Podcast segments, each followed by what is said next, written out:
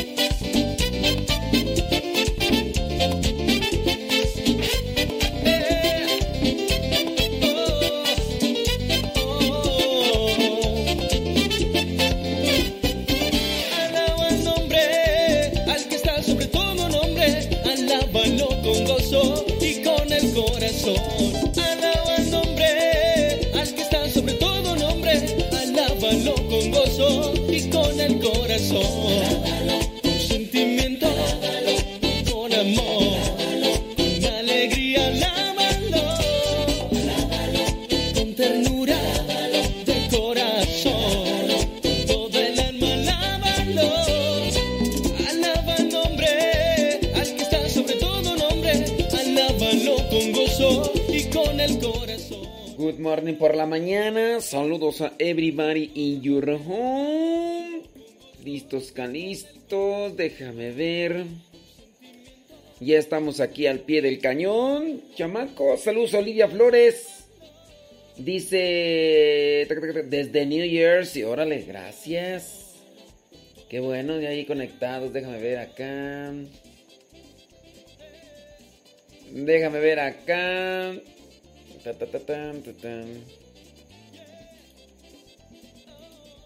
Oh my goodness. Déjame checo. Estoy acá acomodando así. Ándale pues.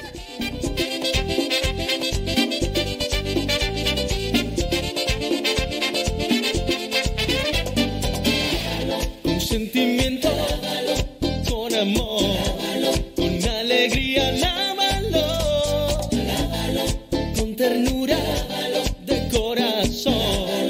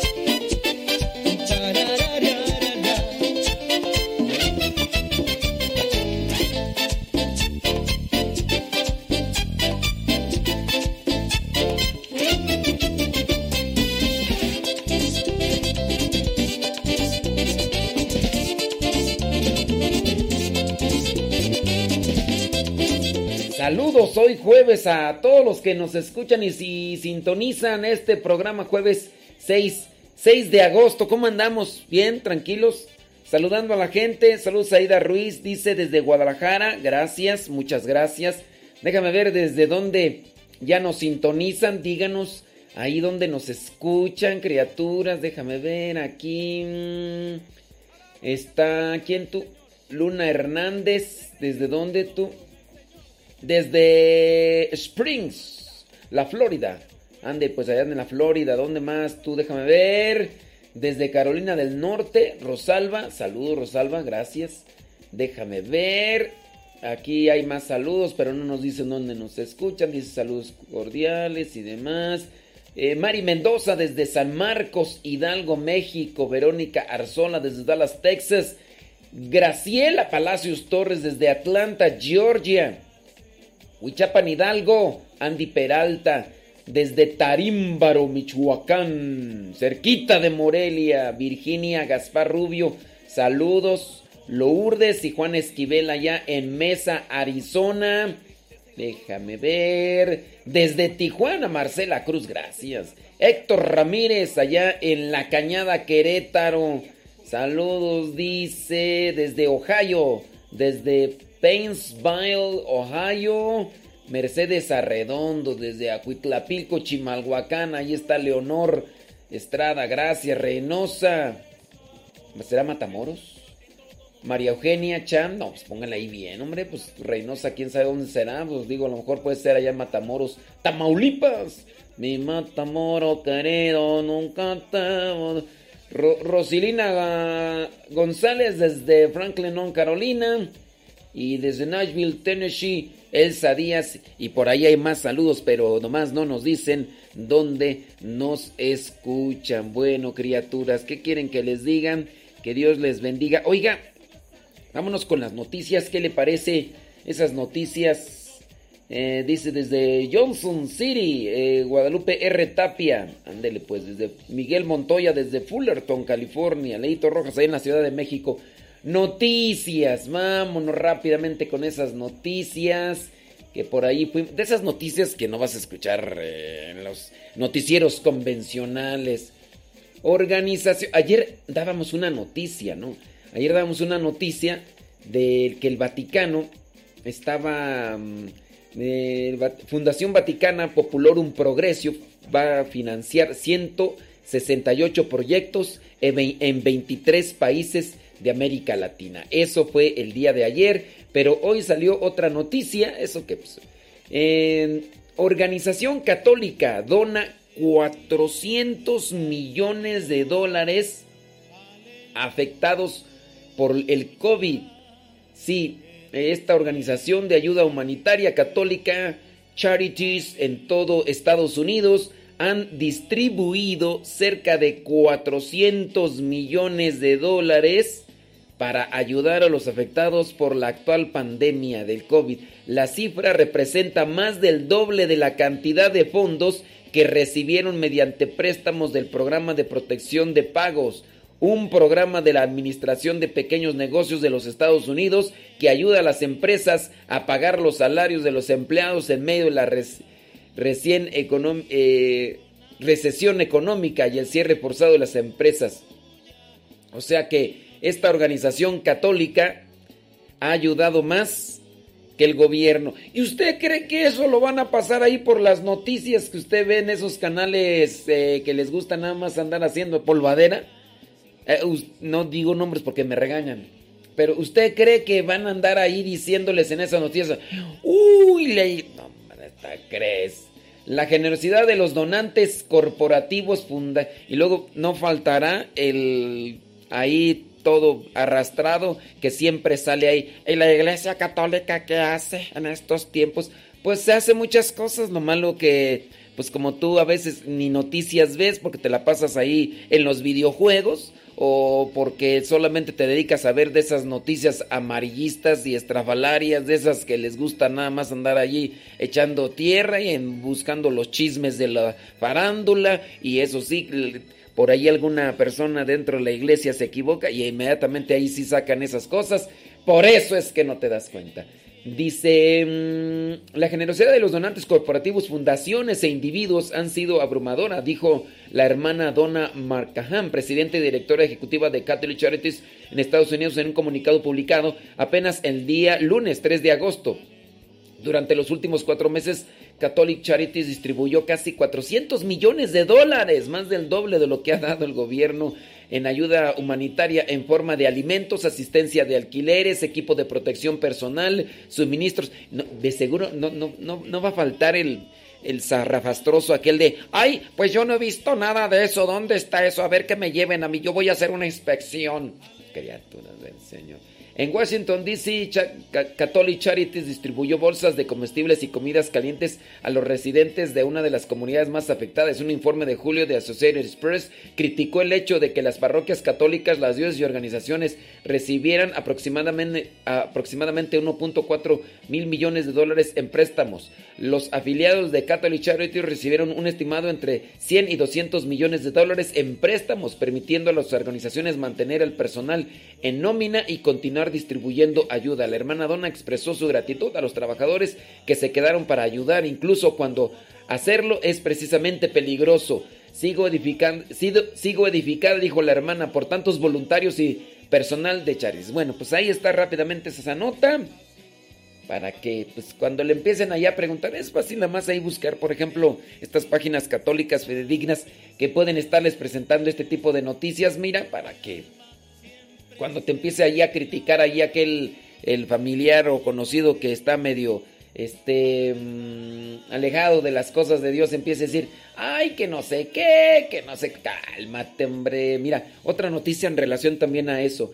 Dice, la iglesia en Perú recaudó casi 200 mil dólares para brindar alimento a los más necesitados. La conferencia episcopal, episcopal peruana indicó que los casi 200 mil dólares recaudados en su campaña benéfica sostendrán a los comedores eh, solidarios parroquiales que atienden a los más necesitados durante la crisis que se está afectando entre el 12 y el 19 de junio la Fundación Teletón San Juan de Dios, la Conferencia Episcopal Peruana y Cáritas de Perú lanzaron una campaña. Acuérdate que son casi 200 mil dólares.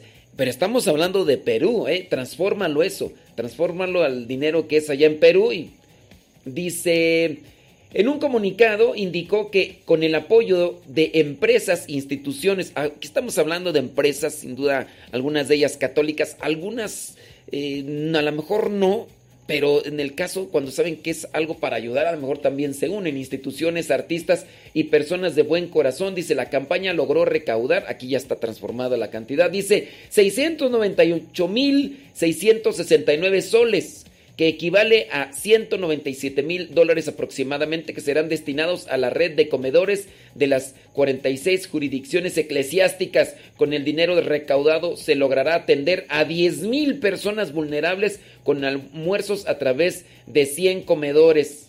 A lo mejor no va a faltar a quien también por ahí empieza a decir, ¡ay! Pues no que no se tiene que dar a conocer lo que hace la mano derecha, lo que lo hace la mano izquierda y que no sé qué. Pues es que te digo que Ay, esta gente de veras nunca se les da gusto, pero bueno, como quiera, uno tiene que buscar hacer el bien y también, digo, estas cosas se tienen que dar a conocer para motivar e inspirar a que otros lo hagan. Bueno, eh, todavía tenemos tiempo, ¿verdad? Sí, pero todavía tenemos tiempo. ¿Usted qué ha hecho durante este tiempo de cuarentena? Este tiempo de confinamiento que no sabemos cuándo irá a terminar, pero este, esperemos que ya termine muy pronto. Bueno, Dentro de esas noticias curiosas, aparte de lo que ya le hemos mencionado, de lo que está haciendo la iglesia, acuérdese que la iglesia es el grupo conformado de bautizados.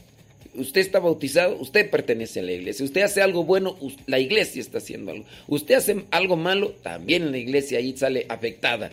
Por eso es que se barra ahí cuando se equivoca una persona o comete un error o cae en pecado y que es persona pública, viene a causar tremenda repercusión y es que ahí pues salimos todos afectados. Por eso tengamos cuidado en nuestras palabras, en nuestras acciones, porque si usted pertenece ya a la iglesia siendo bautizado, entonces las cosas buenas van a decir, uy, usted, la iglesia está haciendo cosas buenas, pero si usted hace algo malo, pues va a decir, no, la iglesia, fíjate, por eso está como está, por eso, no, hombre, Dios mío santo.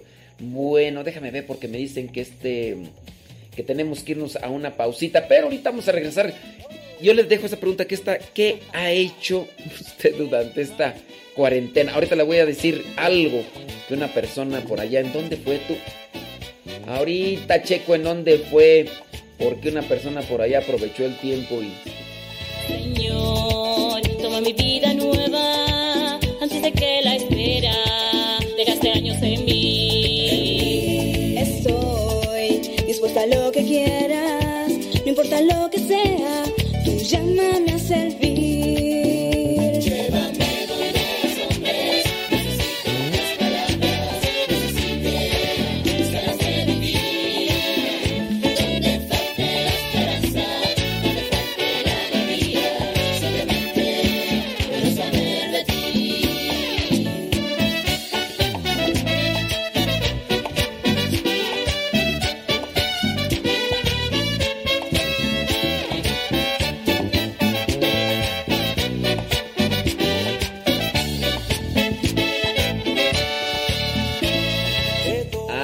Pues, thank you very much, muchas gracias. Déjame ver quiénes están ahí conectados, ahí en el tutú. Saludos, dice. Déjame ver, Jorge. Jorge Recruz dice, cuando yo veo que un familiar empieza con ese tipo de preguntas, solo lo evado. Sé que no entenderá y creerán lo que ellos quieran, dice Jorge Recruz. Fíjate que, que sí, o sea, bueno, hay que analizarlo, ¿no? Pues ciertamente hay personas con las que se puede dialogar y hay otras personas como que, pues no, nomás no. Saludos a Guadalupe R. Tapia, dice que está allá en Johnson City, Tennessee, gracias. Habrá de esas personas con las que se puede platicar y dialogar, intercambiar información y, oye, no, ¿a, poco esto en serio? Oh my wow, en serio, no, no está bien, mira que no sé qué y que no sé cuánto. Pero sí, tienes toda la razón cuando, cuando no, pues, mira, es que lo que pasa es que te envenenas y luego nada más le dan vueltas y vueltas algo ya tan trillado, tan trillado y dice uno, pues no, esas cosas no. Déjame ver, déjame ver. Acá en los comentarios. Ok, déjame ver. Dice, déjame ver, dice, saludos desde Guadalajara. Bueno, ahorita lo más soy. Ándele Pérez. Ándele Pérez. Ándele Pérez. Dice que salude a Israel López, que nos está escuchando en Texas. Bueno, saludos a él. Saludos desde Houston, Texas, dice Guille Ibarra. Saludos desde Portland, Oregon, dice Sara Contreras, gracias. Rosalía Sánchez dice ahí. ¿Quién más? Tumpa para Fabi Nutrition en Phoenix, Arizona.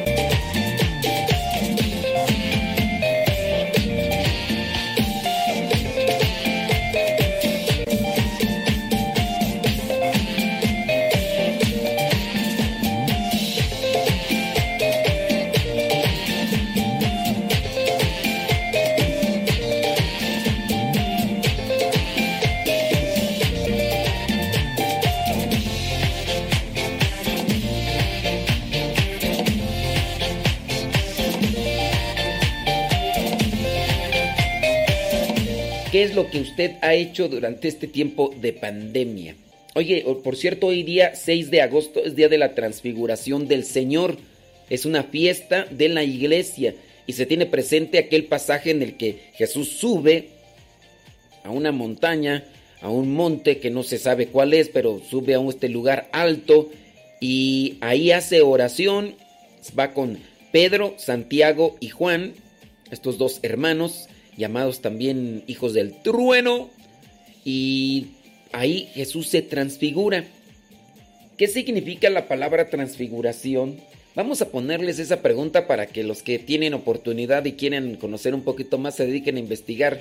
Y ahorita que nos digan y nos manden sus mensajitos ahí en el Facebook, oye, que nos digan dónde nos están escuchando, porque pues también eso es bueno, ¿no? Mira, por ejemplo, ahí hay personas, denle compartir, oiga, pues ¿qué les cuesta? Que le den compartir y ya lo demás. No nomás le pongan amén, porque hay nada más personas que le ponen amén, amén, y pero quién sabe si le darán compartir. A ver, entonces ahí. Eh, saludos, dice Mari Pintle desde Union City, New Jersey. Ándele pues. Rosalía González desde Long Beach, California. Nayibel Lua desde Riverside, California. Saludos, dice. Ta, ta, ta, amén, amén, amén. Desde Chula Vista, California, Isabel Madrigal, andele, amén, amén, amén, amén, amén, amén y amén y amén y puros amenes. Alicia Romero desde Garland, Texas. Oye, si esas personas que ponen amén, si nos estarán escuchando nada más, ven la transmisión, amén. Y a mí, ¿será que o ya tienen un copy paste? No sé. Saludos, dice Alicia Romero desde Garland, Texas. Agustina Maldonado desde Santana, California. Gracias. Dice, saludos, dice Rosy Algará desde Tijuana, gracias. Saludos, dice desde Toluca, Estado de México, Jessy de la Torre, gracias. Oscar Karim, saludos de Paso, Texas. Gracias, Mickey Monty desde Fullerton, California. Francis Córdoba desde California, dice, ándele, saludos. Saludos, dice de Gis B desde Cucamonga, California. Gracias. Vivita desde Veracruz. Ándele pues hasta Veracruz. Saludos a Blammy Mars desde Tamaulipas. ¿Qué significa la etimología? Cuando ustedes quieran conocer qué significa una palabra, yo les invito para que ustedes busquen en un diccionario. Allí pueden, miren, yo le hago así. En el Google pongo etimología de, en este caso yo quiero saber la palabra transfiguración. E, etimología de transfigurar o transfiguración. ¿Qué significa la palabra transfiguración? Hoy día 6 de agosto la iglesia tiene presente la fiesta de la transfiguración de Jesús. Y para los que quieran ahí nuestro evangelio explicado, que no me acuerdo cuánto dura, ah, lo pueden ahí conseguir ahí en nuestras redes sociales. Modesto Lule, digo, para si quieren. Ahí también en Spotify búsquenle Modesto Lule o en nuestro Twitter, Modesto Lule, por ahí va a estar. Oigan, ahorita checamos a ver que nos digan sus respuestas, a ver qué es lo que investigaron con relación a esa etimología de la palabra transfiguración. ¿Usted qué ha hecho durante este tiempo de pandemia? Un joven católico aprovechó los días de confinamiento por la pandemia del coronavirus para transcribir a mano la Biblia. Regin Balsán es el nombre del ciudadano católico de Kerala, allá en la India, que aprovechó los días de confinamiento social desde el primero de abril hasta el 22 de julio para transcribir toda la Biblia católica completa a mano. Informó Media Católica, oficina de prensa oficial del arquidiócesis de Trichur, en una reciente publicación. El inédito ejemplar que ha generado el asombro de los fieles en las redes sociales contiene los 73 libros de la Sagrada Escritura y está escrito en Malayalam o Malabar, que es el idioma oficial del estado de Kerala. Para completar este sorprendente trabajo, en solo 113 días, Balsam tuvo que utilizar 32 lapiceros y 2.755 hojas de tamaño A4. ¿Cuál será ese tú? Dice, la Biblia cuyo lomo y tapas están hechos de madera, porque también lo hizo, y unidos con bisagras, de esas bisagras que les ponen a las puertas, porque el ejemplar, usted no, no me ve, pero pues está de este vuelo, grandísimo. Dice, tiene aplicaciones decorativas en color dorado y la inscripción Holy Bible, porque allá en la India también el idioma es el inglés, el idioma oficial. Dice, al terminar su trabajo, el joven católico puso el singular ejemplar de la Biblia católica a disposición del párroco de la iglesia local. El padre actualmente se desempeña como provicario de la iglesia y recibió por sorpresa y alegría el trabajo de Balsam y decidió colocarlo dentro de su parroquia para que esté a libre disposición de los fieles que deseen leer o consultarlo. Yo no haría eso tú. Yo, yo lo que haría es ponerlo en una vitrina y buscaría la manera de, no sé, de eh, buscar quién lo puede acondicionar para que el material no se desgaste con el paso del tiempo. Es que es una cosa que nadie más va a hacer hasta a menos de que se lo propongan o se lo digan. Oye, tú te vas, esto es algo así. Yo, yo haría eso. La iglesia de San Antonio se encuentra en el norte de Caramuga y ya de aquí nos dice aquí que hasta allá en la televisión y todo el rollo. Bueno, pues Mire, esto es novedoso porque eso es lo que hacían los monjes en la antigüedad, especialmente los monjes benedictinos. Se dedicaban a transcribir de, un libro que ya se encontraba, como no había todavía imprenta, entonces era a transcribir. Y en aquel tiempo todavía no había lapiceros como existen ahora. Entonces, ¿qué hacían?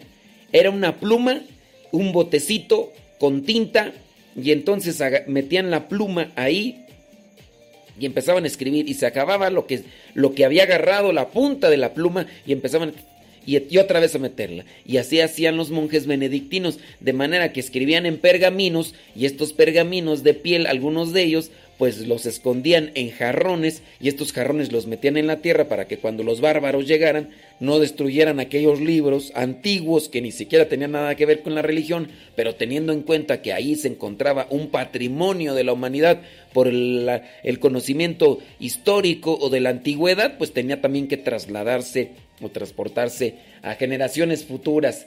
Y pues eso, eso tampoco lo dice mucha gente con respecto a lo que vendría a ser la iglesia. Oiga, otra noticia que tenía ya desde apuntada desde hace unos días. Manifestantes de este movimiento que se llama Black Lives Matter queman una Biblia y una bandera de Estados Unidos durante una protesta allá en Oregon. Estos, estas personas, dice, eh, la quemaron en la calle eh, durante la protesta frente a un tribunal federal de Oregon, allá en Portland, en la madrugada del primero de agosto, alrededor de las 12.30 eh, de la mañana del primero de agosto, los manifestantes iniciaron un incendio en la calle frente a la Corte Federal. El fuego comenzó con la quema de una Biblia a la que se unió una bandera americana. Luego se añadieron más y más artículos para mantener el fuego. Ante lo sucedido, mujeres del grupo Madres Unidas se acercaron al fuego y lo apagaron con botellas de agua. Los manifestantes volvieron a encender otra hoguera, esta vez ya sin usar ninguna Biblia. Un video publicado, dice por los periodistas que cubren las protestas, parece mostrar grupos enmascarados quemando banderas americanas y varios pedazos de papel y libros y demás cosas. Eh, uno dice, pues como lo de lo que fue la Santa Biblia. Yo digo, a lo mejor hay inconformidad en las cosas que a veces a uno le toca pasar y todo, digo, pero ¿por qué ya hacer este tipo de cosas? ¿Usted no piensa que es irracional? Digo.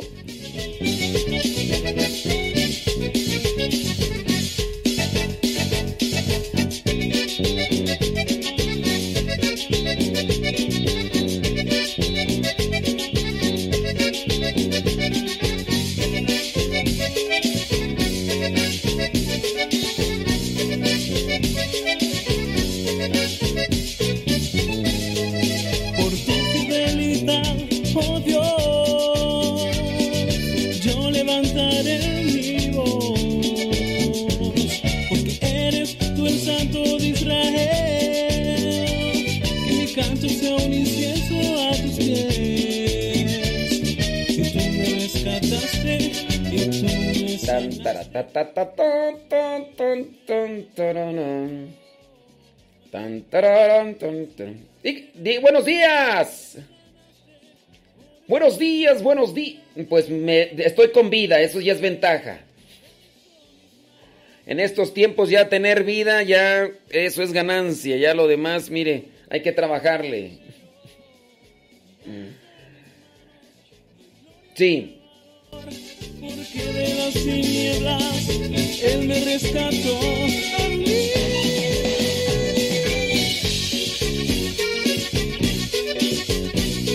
Y con la fuerza del Espíritu Santo llega.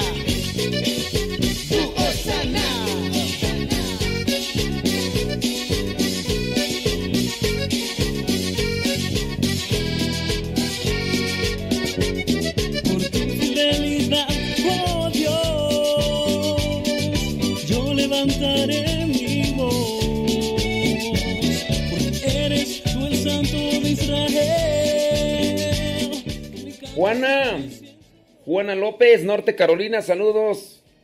Julio Martínez, desde Dallas, Texas. Saludos, Julio Martínez. Saludos, dice de Iguala Guerrero, J. Encarnación Ezequiel Aguirre. Q. Dice desde la ciudad cajetera de Celaya, Guanajuato, Margarita López. Saludos, Margarita. ¿Qué pasotes con tus zapatotes? Saludos desde Mount Vernon, Washington, dice Marisela Leonard. Carlos Agustín. Desde San George, Utah. Wilson Cordero desde Banais, California. Micaela Arias dice, acá en Boyeros, dice, ya estoy trabajando en mi pan. Oye, Micaela, ¿tú haces el pan o lo vendes? Porque alguien me dijo que vendías. Y yo digo que lo haces, pero no sé, a ver, aclárame la situación. Saludos, dice, dice Maribel Ramírez Carrasco desde Long Branch, New Jersey. Lupe Barriga, Q. Saludos hasta Marión, Carolina del Norte. Saludos, dice. Mm, ¿Quién más tú? Rosalina Jiménez desde Celaya, Guanajuato. Ándele. Lupe de Rosso dice desde Cypress, California. Ándele pues.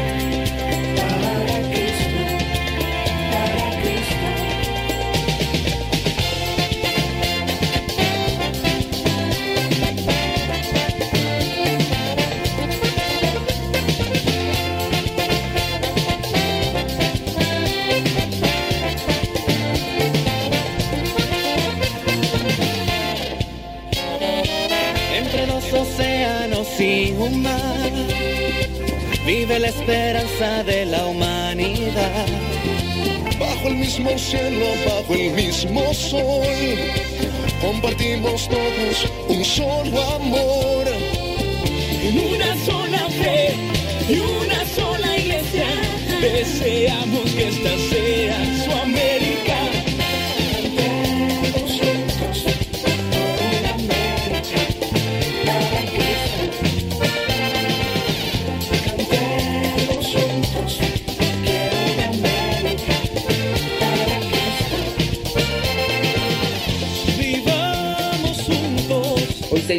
iglesia tiene presente la transfiguración del Señor.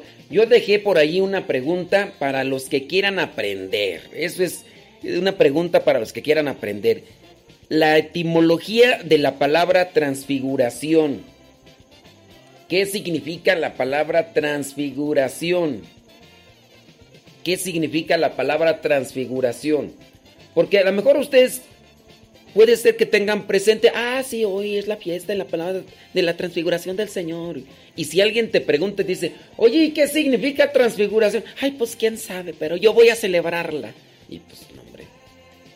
Entonces ahí se la dejo para que lo tenga ahí presente. Gracias, déjame ver acá los mensajes. Amén, amén, amén, amén. Bueno, seguimos con los amén. Yo creo que esos que, escriben amén, les digo, no escuchan. digo, ¿por qué ponen amén? O sea... Eh, no, no, no entiendo. No, entiendo. Y yo pienso que son personas que no nos, no nos escuchan. Amén. ¿Ven algo? Amén. Oye, vamos a comer chilaquiles. Amén. Este, con juguito de naranja. Amén. Pues no sabes decir otra cosa. Amén. No, yo digo. Oye, no sé si ya le hacen así para hacerme enchilar o qué que a todo ponen amén o que no sé, no sé, no sé, no sé. Saludos, dice Rafael, dice mm,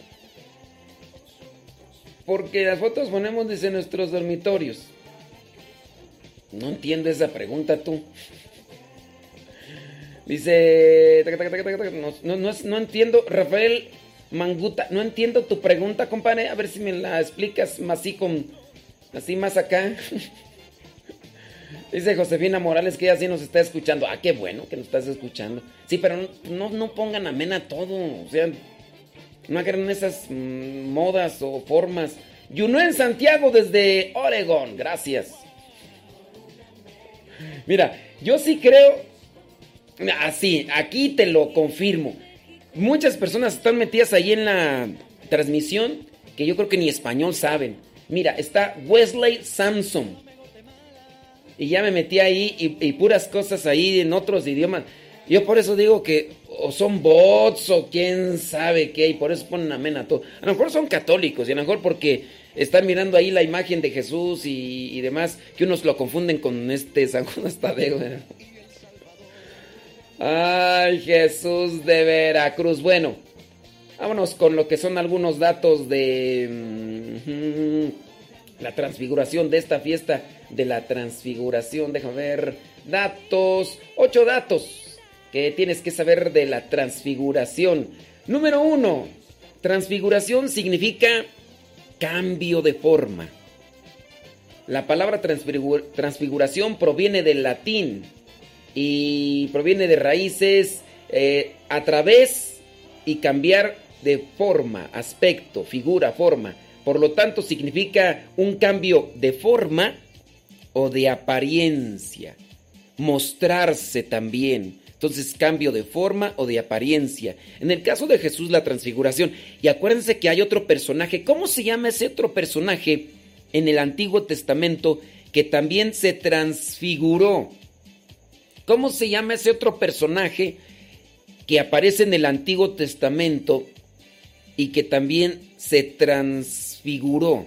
A ver, vamos a, a checar ahí los que son chipocludos y que se acuerdan de sus clases de teología y, o que han puesto atención incluso a las trivias que antes hacíamos acá y que nos han escuchado. ¿Cuál es ese otro personaje que en el Antiguo Testamento también se transfiguró? Entonces, al cambiar de aspecto. Miren, de ahí para allá vamos a agarrarnos para hacer una reflexión. Jesús sube al monte, hace oración y se transfigura. Se transfiguró ante sus apóstoles, en este caso Santiago, Juan y Pedro. Se transfiguró. Ahí dice que su rostro, su rostro estaba radiante. Después de cierto momento aparecen dos personajes, Moisés y Elías. Nosotros también podemos transfigurarnos. Y es que el transfigurarse es eh, mostrarse, cambiar de aspecto, eh, presentarnos como somos. Muchas veces nosotros nos transfiguramos en lo que a veces aparentamos. Es, decir, al cambiar de aspecto, ¿no te ha tocado ver de repente personas bien tranquilitas y las haces enojar? Y hasta pareciera ser que los ojos están desorbitados y se les salen así de, de, los pómulos aquí de la cara. y a mí me ha tocado ver, por ejemplo, en ciertos lugares. Eh, por ejemplo, si ves a una persona en un partido de fútbol donde está su equipo favorito y de repente miras a una persona gritando, exaltando y nunca le has visto así y tú dices, ¿qué está pasando aquí? Se está transfigurando, está cambiando de, aspecto. Obviamente en el caso de Jesús y del otro personaje que quiero que me investigues en el Antiguo Testamento, hay una transfiguración de luz. De, hecho, se dice que su rostro se mostraba luminoso, como no se veía. ¿Por qué Jesús se transfiguró?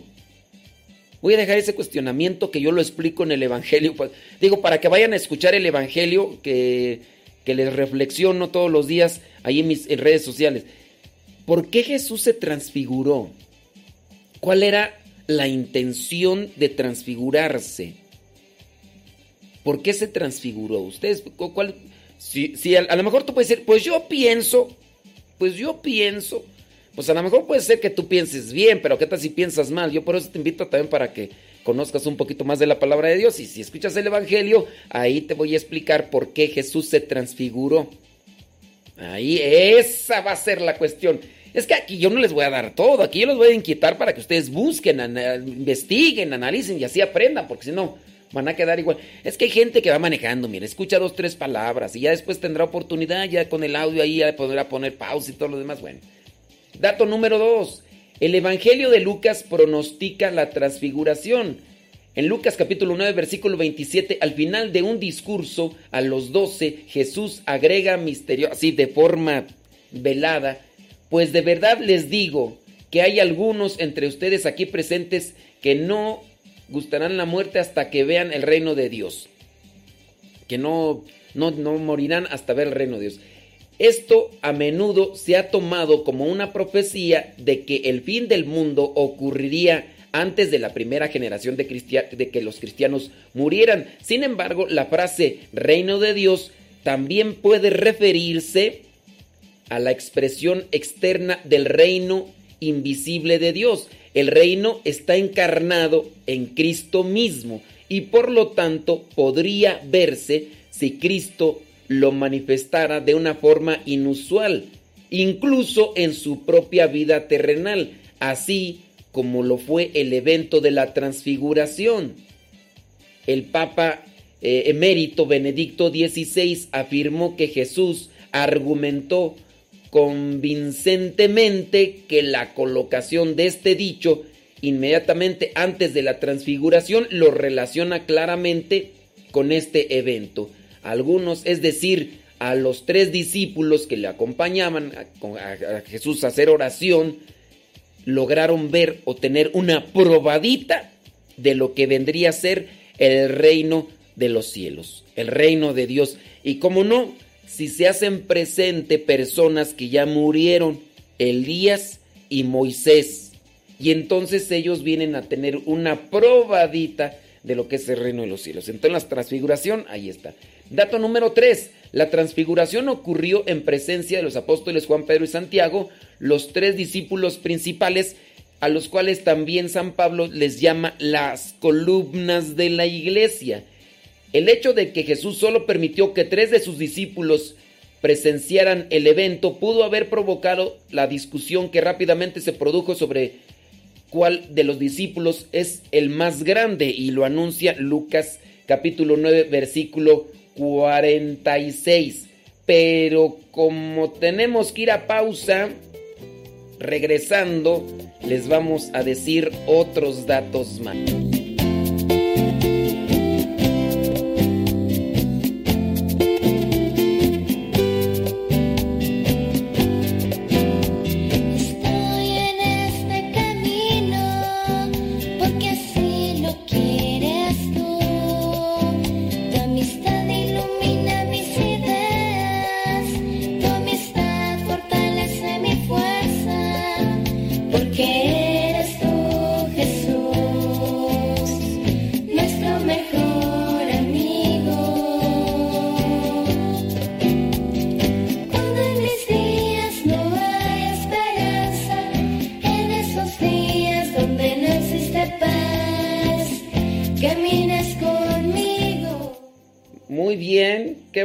Ya los que los que ya están adentrados a las cosas de, la Biblia, pues ya, ya respondieron. ¿Cómo se llama ese otro personaje que está en el Antiguo Testamento y que también se transfiguró? Ándele, Hugo Gamboa, ándele, ándele muy bien. Saludos, dice Guillermo Alvarado Chávez desde Tarzana, California. Eh, ¿Tarzana es la ciudad de Tarzán? Carmen Gaona, saludos. Dice, díganos también dónde nos escuchan, oiga. Déjame ver desde Caldwell, Idaho, Consuelo Ramírez. Saludos, Consuelo. Y este, Gustavo dice desde Tapachula, Chiapas. Cumpliendo, dice, 60 años. Gustavo, estás cumpliendo 60 años. Felicidades. Felicidades, yo les tengo respeto a los mayores. Felicidades tenga usted, que Dios le bendiga, señor, de 60 años. Fíjate que por ahí hay personas que sí están equivocadas. Yo pensé que todos iban a andar ahí, pero sí algunos están equivocados. ¿Cómo se llama ese personaje? Saludos hasta Marabatío, Michoacán, que en el Antiguo Testamento también se transfiguró. ¿Cómo se llama? Algunos están equivocando, ¿eh? Ahí te encargo unas fresas, Ana Rosa, de ahí de Marabatío. Saludos de Akron, Ohio. Dice. Mm, saludos a los traileros, dice Francisco González. ¡Saludos a los traileros! Que suene.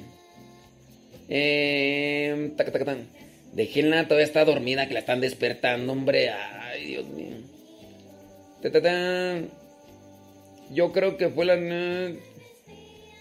Saludos, dice desde Medellín, Colombia, Sonia Patiño, saludos. Amén. Sí, dice que dice, tienen muy poco léxico esos de amén, amén, amén, amén, amén. Pues les digo, ya, ya encontramos, hombre, que son algunos bots.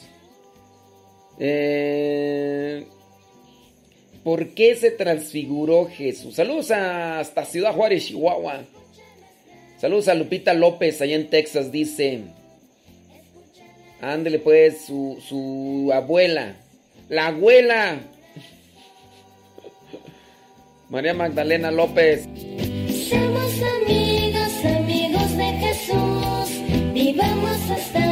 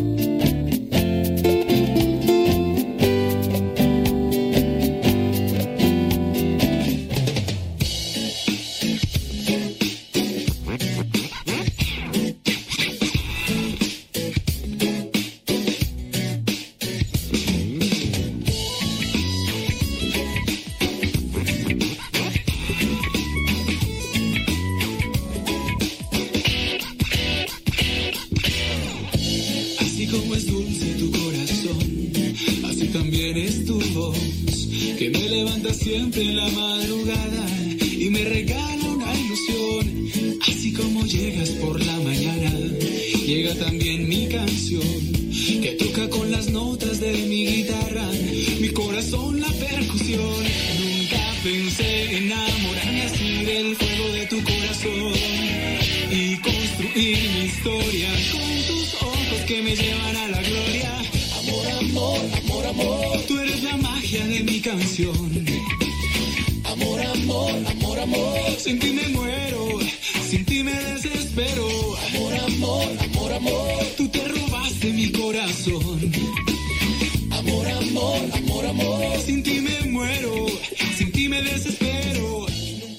45 minutos, 46 minutos después de la hora.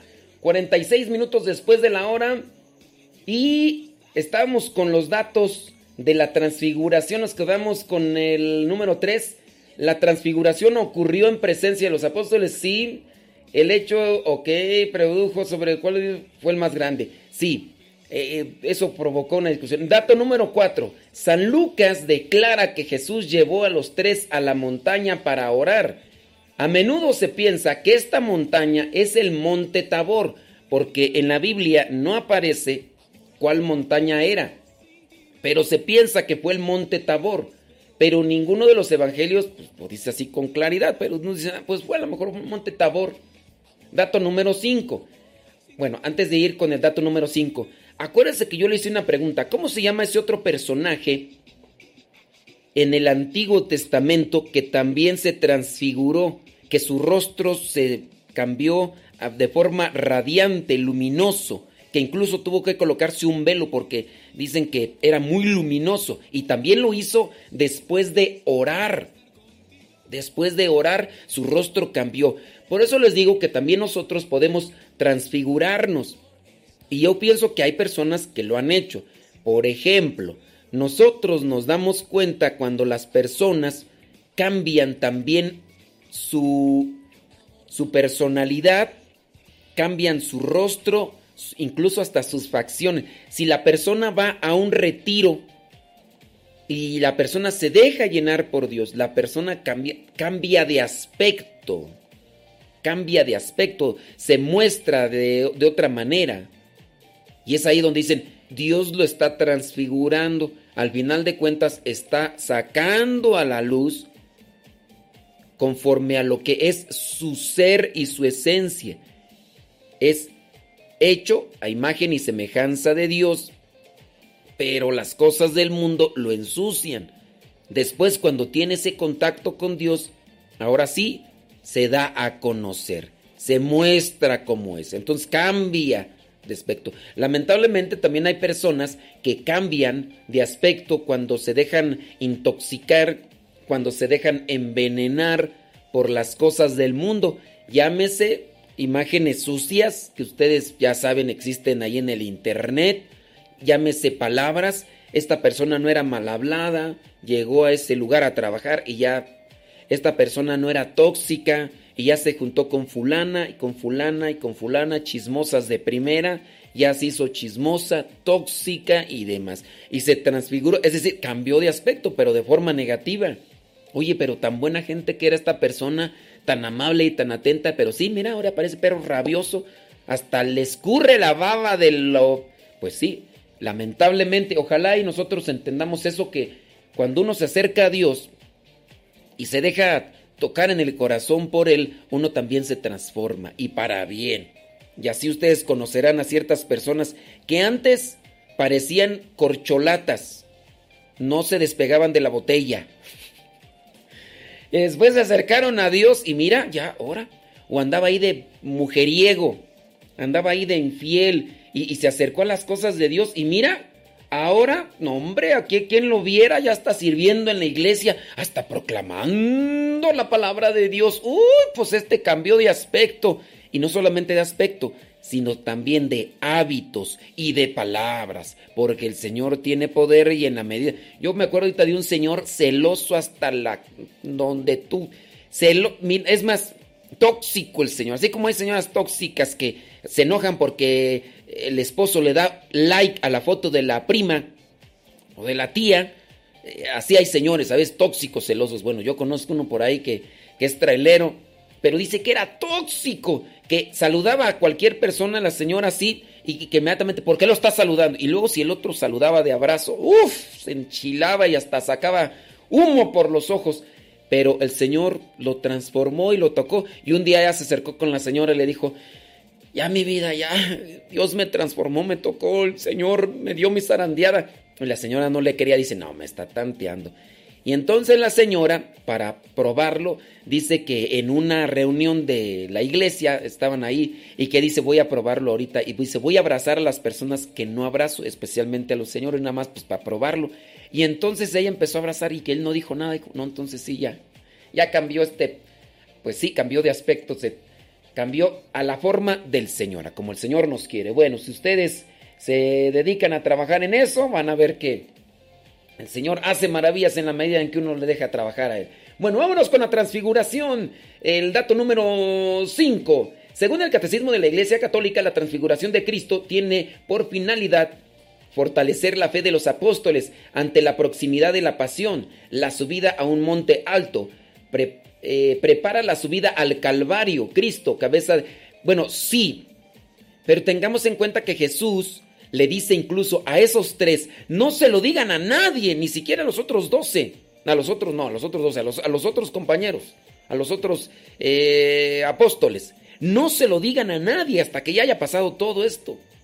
Entonces, ¿cuál era la final? ¿Cuál fue también la eh, finalidad o el propósito ¿Por qué lo da a conocer? En este caso Mateo, que es el Evangelio del día de hoy. Bueno, ¿por qué, por qué Jesucristo se transfiguró? ¿Por qué Jesucristo se transfiguró? Esa es otra pregunta. Acuérdense, la otra pregunta es, ¿cómo se llama el personaje del Antiguo Testamento que también se transfiguró? Ándele pues.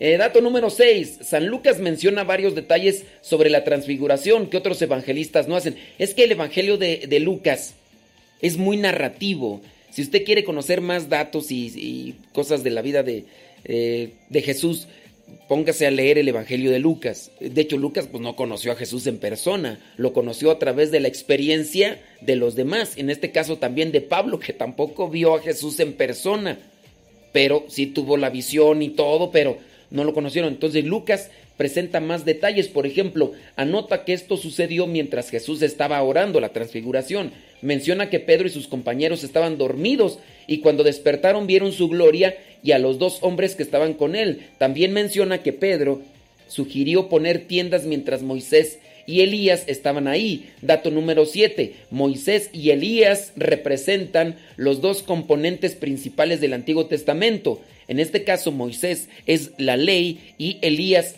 los profetas. Moisés fue el dador entonces de las tablas de la ley allá en el monte. Y ya ahí le estoy diciendo otras cosas que ya mejor ahí me detengo porque dejé una pregunta por ahí.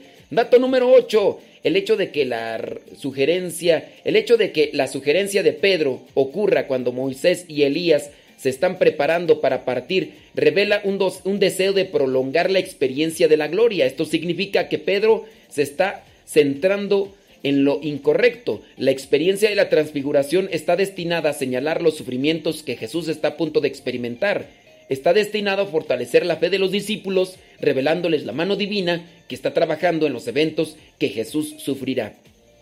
Pedro pierde el punto y quiere quedarse en la montaña. Hagamos tres chozas una para ti, otra para Moisés y otra para Elías, y ellos pues ya también se quedan. Al contrario del mensaje de Moisés y Elías, entonces hay que salir y anunciar.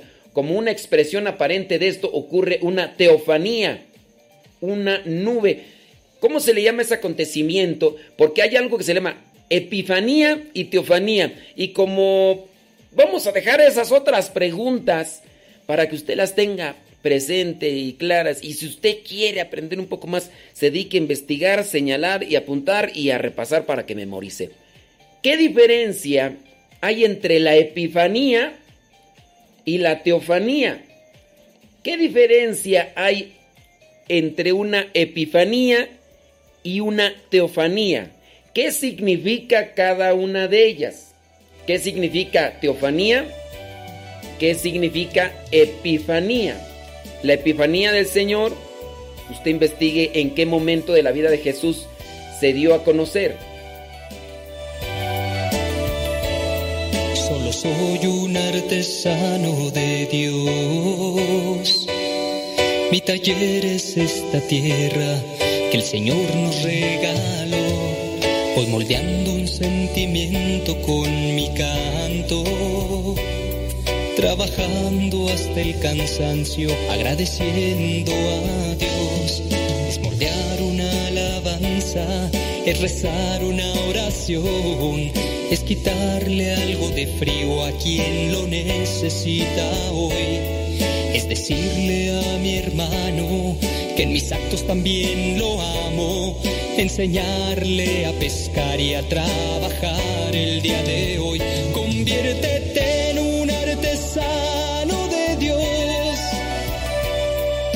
deja que tu corazón conozca el verdadero amor. Tan solo mi Señor, aquí estoy. Moldea este barro, de lo demás nos encargamos tú y yo. Tú y yo, Señor. Tú y yo.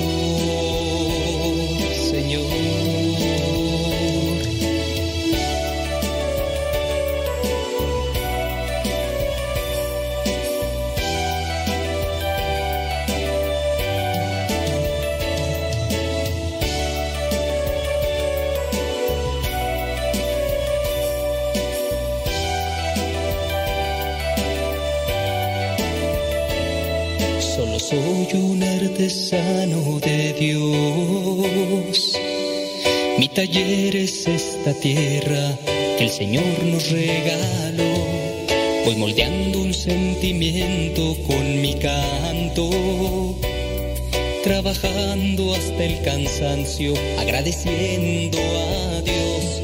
Es moldear una alabanza, es rezar una oración es quitarle algo de frío a quien lo necesita hoy. Es decirle a mi hermano que en mis actos también lo amo. Enseñarle a pescar y a trabajar el día de hoy. Conviértete en un artesano de Dios y deja que tu corazón conozca el verdadero amor. Tan solo Oiga, pues ya, los puse a trabajar, ¿no? Pero está, está chido, ¿no? O sea, por ese lado yo veo que ustedes pueden aprender más. ¿Qué significa teofanía? ¿Qué significa epifanía del Señor? Y en este caso, ¿qué diferencia hay? ¿Qué diferencia hay? Saludos, dice. Muy bien. ¿Cómo se llama aquel personaje? Mira, aquí ya volvieron con su amén, amén, amén, amén. Ay, esa gente no entiende, ¿verdad?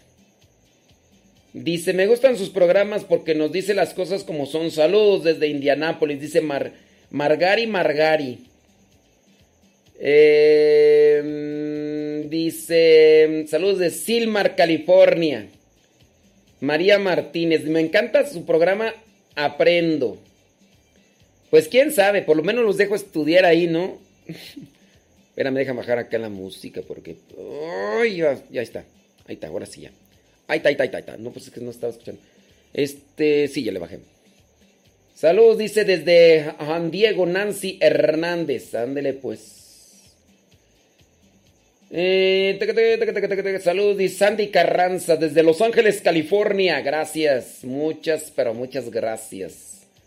Eh, ándele pues. Saludos. Dice. Lucy Banda dice que le encanta escucharnos porque aprende. Pues los pongo a estudiar. Ya si ustedes aprenden es otra cosa.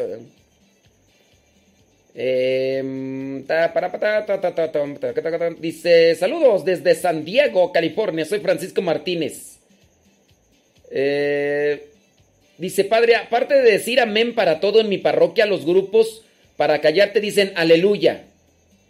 Pero de esta forma, aleluya. No sé. Pues. Ay, Dios mío. Dice, quiso transfigurarse para que sus discípulos pudieran conocer más de Jesús, al que solo lo conocían como hombre, y él quería mostrar su divinidad para que creyera más. Bueno, pues escuchen, escuchen el Evangelio del día de hoy, ahí se los dejo. Oiga, por cierto, eh, tenemos ya una nueva dirección en Spotify. También nos van a encontrar como Modesto Lule, pero los tienen que buscar con un fondo azul. Es la misma caricaturita, el mismo logo de podcast católico, y, pero con un fondo azul. Antes tenía un fondo blanco, ahora tiene un fondo azul, porque la compañía esa ya, ya cambiamos ahí por... Ya lo he explicado ya otras veces. Pero sí, en Spotify y también en, en, en Apple Podcasts. Apple Podcasts, porque y también en Google Podcasts. En Google Podcasts también por ahí. Saludos, dice desde ¿dónde tú? Desde Venezuela, Pedro Miguel Vázquez Zamora. Saludos, gracias. Ándele pues. Dice No puedo hacer todos los cursos y quería ver si me recomendaba con cuál curso comenzar. ¿De, de qué cursos? ¿De qué curso de curso de cocina, curso de repostería, de curso de, de, de qué tú, porque pues es que, pues sí, oye, pues es que no, no, no, no, díganme pues de qué cursos. Es que ustedes piensan, a veces nosotros pensamos que la otra persona está conectada a nivel, a nivel cerebral con uno, ¿no? Así como que digo una cosa en clave y tú me la vas a entender y pues no, no. Saludos de mi, Morelia, Michoacán, dice Isabel Rodríguez. ¿Sabes quién ya no se comunica con nosotros? La señora Gloria. Desde hace un tiempo, quién sabe por qué, señora Gloria. Saludos a su hija, Vicky. Ándele pues. Gracias. Dice, saludos desde Escondido, California, condado del norte de San Diego, dice Juanita Márquez. Dice, me gusta su programa porque usted sí habla directo. Tal cual, al pan pan y al vino vino. Saludos, Elia Escobedo desde Zacatecas. Dice saludos a la familia Márquez Trejo. Dice saludos desde Coatzacoalco, Veracruz. Eh, sí. No, estoy hablando de lo que vendría a ser mm, en el Antiguo Testamento. ¿Qué personaje, qué personaje se transfiguró en el Antiguo Testamento? Los caminantes de Maús. De hecho, los caminantes de Maús no se transfiguraron. En este caso, a Jesús no lo reconocieron los caminantes de Maús. Pero no es que haya, no se haya transfigurado, no lo reconocieron hasta que partió el pan. Ahí dice, no lo reconocieron. Sí. Ándele, usted sí sabe, pues sí. Vientos huracanados. Oiga, todavía tenemos el santoral, ya no alcanzamos ahí el santoral, hombre. Denle compartir, oiga. Sí. Denle compartir ahí en, en el Facebook. Dice, ya no nos regañes por decir amén. Pues ya no digan amén. Ya no digan amén y, miren todos tranquilos, todos contentos, todos felices. Amén. Y terminaba con eso, ¿no? Saludos, dice Santa María, California. Órale, gracias. Bueno, criaturas, ¿qué les parece? Y si no les parece, como quiera, yo me voy a... tenemos ahí todavía los datos. Bueno, ya terminamos con esto de los datos de la transfiguración. Deja ver qué más hay aquí. Este, hoy, celebramos la transfiguración del Señor. San Jerónimo comenta el pasaje con expresiones que subrayan la predilección de Dios Padre por Jesús. ¿Qué más? Por su parte, Santo Tomás de Aquino subraya el aspecto trinitario de la teofanía. Mm. Es importante ponderar la reacción de los testigos directos del milagro. Cuando la transfiguración acabó, Pedro, quien había dicho, Señor, qué bien se está aquí, desciende del monte sin comprender lo que ha pasado. San Agustín en su sermón alude al apóstol con unas hermosas palabras que nos recuerdan cómo Jesús le recordó a Pedro que la vida no puede detenerse, que estamos de paso y que la contemplación definitiva de Dios solo es posible en el cielo. O sea, estaba muy bien ahí, pero no comprendía. Ay, después dice, la vida de... Llegará el día, al día final. Bueno, la contemplación final pues será hasta que... Y eso si llegamos tú. Porque si no llegamos... Bueno, hay una nota por ahí, yo no sé de dónde voy a leerla. Dice, el Vaticano niega validez del bautismo en el que se ha modificado la fórmula sacramental. Mi pregunta es, ¿quién la modificó? ¿Quién la modificó? Eso es lo que hay que analizar. Déjame ver. Esto ya lo leímos, de, de Perú. Déjame ver. Em, ayer celebramos la memoria de Santa, la dedicación de la Basílica Santa María la Mayor. Dicen que hay cuatro basílicas eh, que se les llama cuatro basílicas mayores. Por ahí tengo lo que es ¿Qué es una basílica y por qué? Ahorita podríamos leerlo, ¿no? Déjame ver, acá otra noticia. Esta noticia es buena, pero vamos a dejarla para mañana, ¿no? Si hay que dejar algo para mañana, si no, imagínate.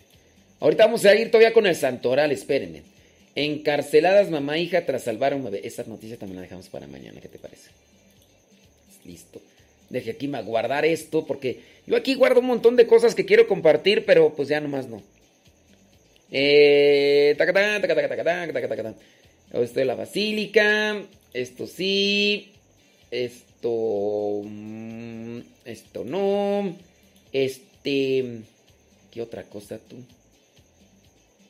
Sí. Dice, por 10 años fue pro eutanasia hasta que conoció los cuidados paliativos. Amparo Espinosa Rogarcía es la presidenta de la Asociación por el Derecho a morir con dignidad de México desde el año 2009, pero tras cursar un máster sobre bioética y conocer los cuidados paliativos, su visión de morir dignamente cambió radicalmente. Y entonces, pues ya, antes era pro eutanasia y ya después conoció estas cuestiones y cambió. Fíjense lo que hace el estudiar, ¿verdad? Lo que hace el conocer un poco más, se nos ilumina. Dicen que si uno leyera por lo menos un libro cada dos meses, tendríamos más conocimiento. Bueno, también depende de qué libro, ¿no? Porque te vas a leer un libro de esos que en vez que te iluminen, te oscurecen la mente y te llevan a, actuar todo mal, pues nomás no. Déjame ver, déjame ver. Bueno, vámonos con qué les parece el, el Evangelio. Y ahí les voy a explicar, si no lo han escuchado, les voy a explicar por qué Jesús se transfiguró ¿Por qué Mateo dice pues que se transfiguró? Ahorita ahí les voy a decir teológicamente. A ver, déjame ver. Déjame ver, déjame ver. Ok, muy bien. Listo, listo. Bueno, este, una rolita, ¿no? Y después el Evangelio. Ándale pues. Espérame.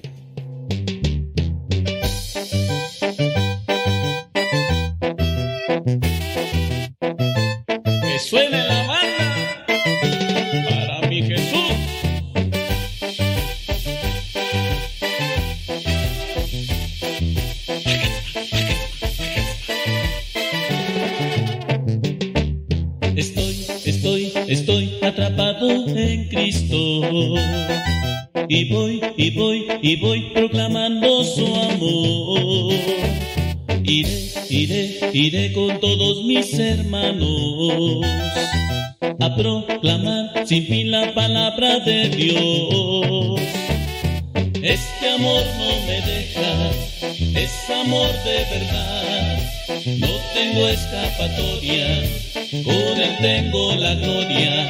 El camino es obstáculos que vencer, pero él está conmigo no me deja caer. Él me atrapó a mí con su Espíritu Santo. Y soy, y soy, y soy mensajero de Él. Jesús, Jesús, Jesús, ahora yo a ti te canto.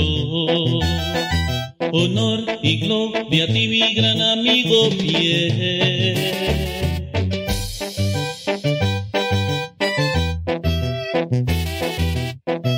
Jesús, te quiero.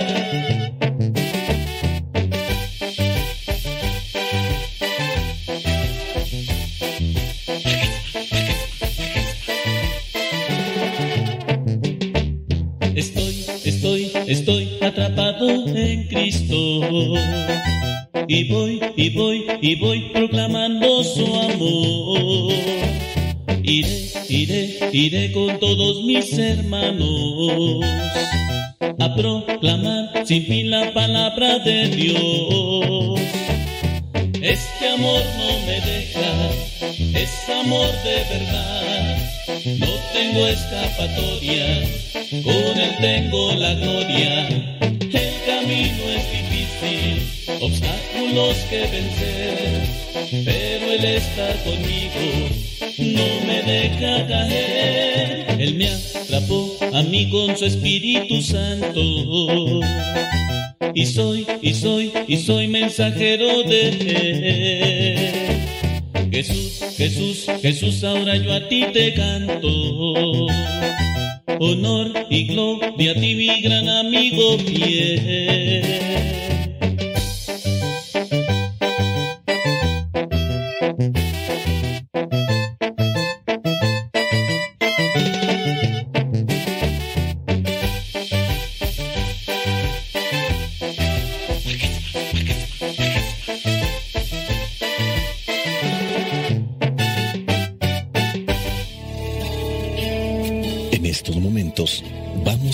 Escuchar la palabra de Dios. Dispón tu corazón para que el mensaje llegue hasta lo más profundo de tu ser.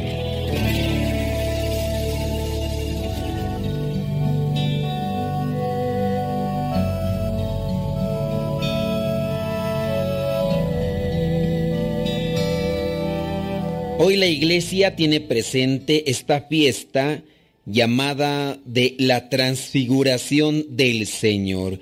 Y el Evangelio que nos presenta es de Mateo capítulo 17, versículos del 1 al 9. Dice así, seis días después Jesús tomó a Pedro, a Santiago y a Juan, el hermano de Santiago, y se fue aparte con ellos a un cerro muy alto.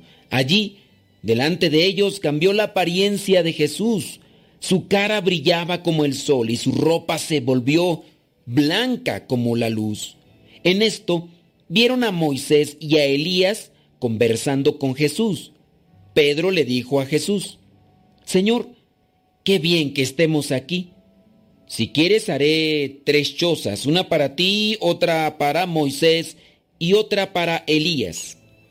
Mientras Pedro estaba hablando, una nube luminosa se posó sobre ellos, y de la nube salió una voz que dijo, Este es mi Hijo amado, a quien he elegido. Al oír esto, los discípulos se postraron con la cara en tierra, llenos de miedo. Jesús se acercó a ellos, los tocó y les dijo, Levántense, no tengan miedo. Y cuando miraron, ya no vieron a nadie, sino a Jesús solo. Mientras bajaban del cerro, Jesús les ordenó, no cuenten a nadie esta visión hasta que el Hijo del Hombre haya resucitado. Palabra de Dios, te alabamos Señor. Que dicha la nuestra anunciar tu gran palabra Señor y participar de tu vocación de ser misionero. Hoy es la fiesta de la transfiguración de Jesús que se lleva a cabo después del primer anuncio de lo que es la muerte de Jesús. Este anuncio viene a confundir a los jefes de los discípulos, especialmente a Pedro. Ellos podría decirse que tenían los pies en medio de aquella situación por la que pasaban todos los excluidos, los pobres. Pero ciertamente, tanto en los apóstoles como en las personas judías de aquellos tiempos, estaban perdidos en esa ideología dominante de la época. Ellos esperaban a un rey glorioso. Y aquí en este caso, cuando Jesús anuncia por primera vez cómo va a ser su muerte, obviamente la cruz es un impedimento para creer en Jesús, porque ellos no lo visualizan así. La transfiguración donde Jesús aparece glorioso en lo alto de la montaña era pues una ayuda, era un estímulo para que ellos pudieran superar lo que podría haber sido un trauma, una decepción, cuando escucharon aquello de la muerte de Jesús y de cómo iba a morir, en este caso la cruz. Cuando ellos tenían la oportunidad de presenciar la transfiguración, ellos pueden también descubrir en Jesús al verdadero Mesías aquel que incluso lo visualizaban, pero que a lo mejor eh, la realidad o lo que aconteció en ese momento pudo superar sus expectativas.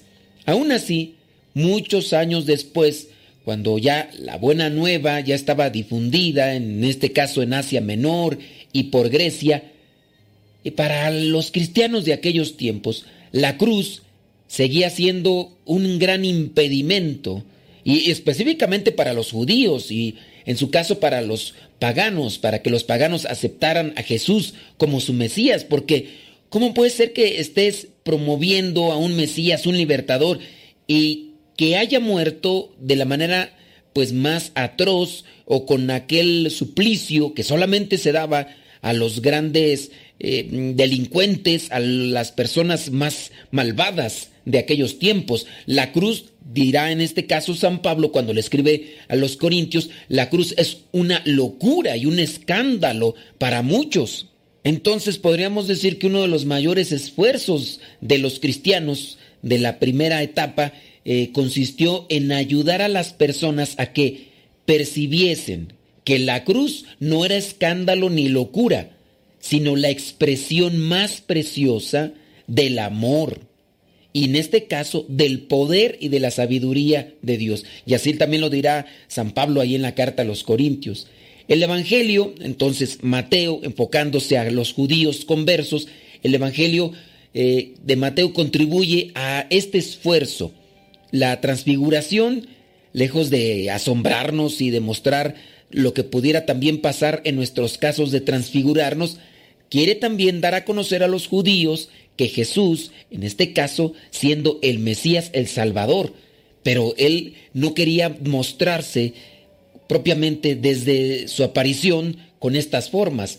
Quiere primero enseñar cuál es el camino que debemos de seguir para después alcanzar también esta glorificación. Porque Dios a eso también nos lleva. ustedes también formarán parte de mi reino. ¿Y qué es la transfiguración en este caso de Jesús? Pues es lo que vendría a ser ya un, un adelanto de lo que sería estar ante la presencia de Dios. Aquí con este momento muestra Jesús que vino a realizar las profecías, ahí está Elías. Y también en su caso está Moisés, que es el camino de la liberación. Y el camino de la profecía el camino de la liberación tiene que pasar por la cruz, algo inconcebible, pero es el camino que nos va a llevar a alcanzar la salvación eterna, aunque en la concepción humana así no se vea. Dice aquí que Jesús cambia de aspecto. Jesús, junto con aquellos apóstoles, sube a la montaña. En el Evangelio de Lucas, él añade, él agrega, que subió allí para orar. Él dice Lucas. Allí en ese lugar Jesús aparece en la gloria ante estos discípulos y obviamente allí aquellos representantes de lo que vendría a ser una promesa de liberación, pero en el caso de Elías, aquel profeta de fuego que se enfrentó a grandes situaciones, pero que aún así se mantuvo firme anunciando y denunciando. La montaña alta eh, también tiene un significado evoca a lo que vendría a ser en la antigüedad el monte Sinaí, donde en el pasado Dios se había manifestado eh, a Moisés, a su pueblo, donde se le habían entregado las tablas de la ley.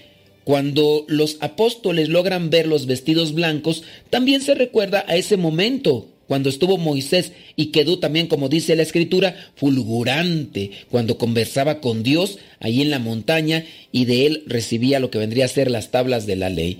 Elías y Moisés eh, son las mayores figuras, las autoridades del Antiguo Testamento y ellos están conversando con Jesús dentro de lo que vendría a ser aquel plan de Dios.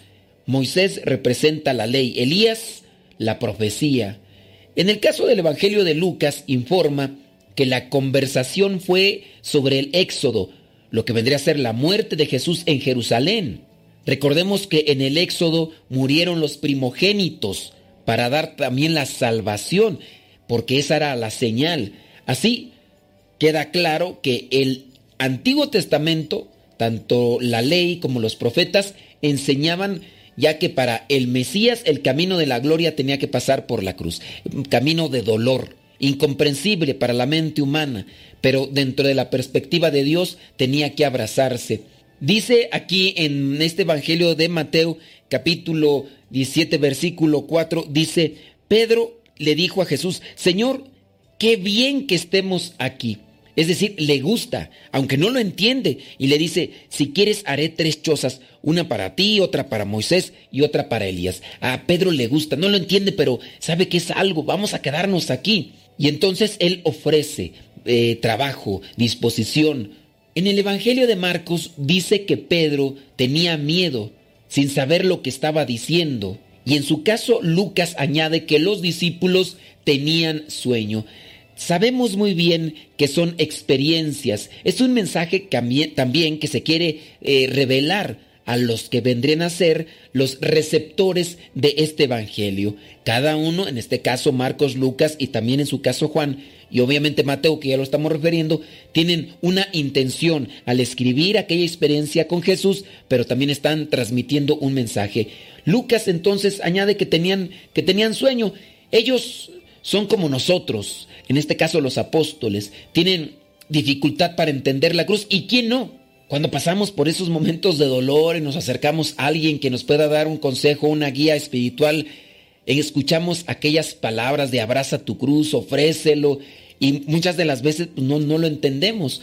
Dice que en este pasaje que la voz del cielo, pues les dijo, este es mi hijo amado en quien tengo mis complacencias. Recordemos que estas frases también evocan a lo que vendrían ser imágenes o rasgos del Antiguo Testamento. En este caso, la expresión hijo amado está evocando a lo que vendría a ser la figura del Mesías, del siervo, que se estaba anunciando con Isaías.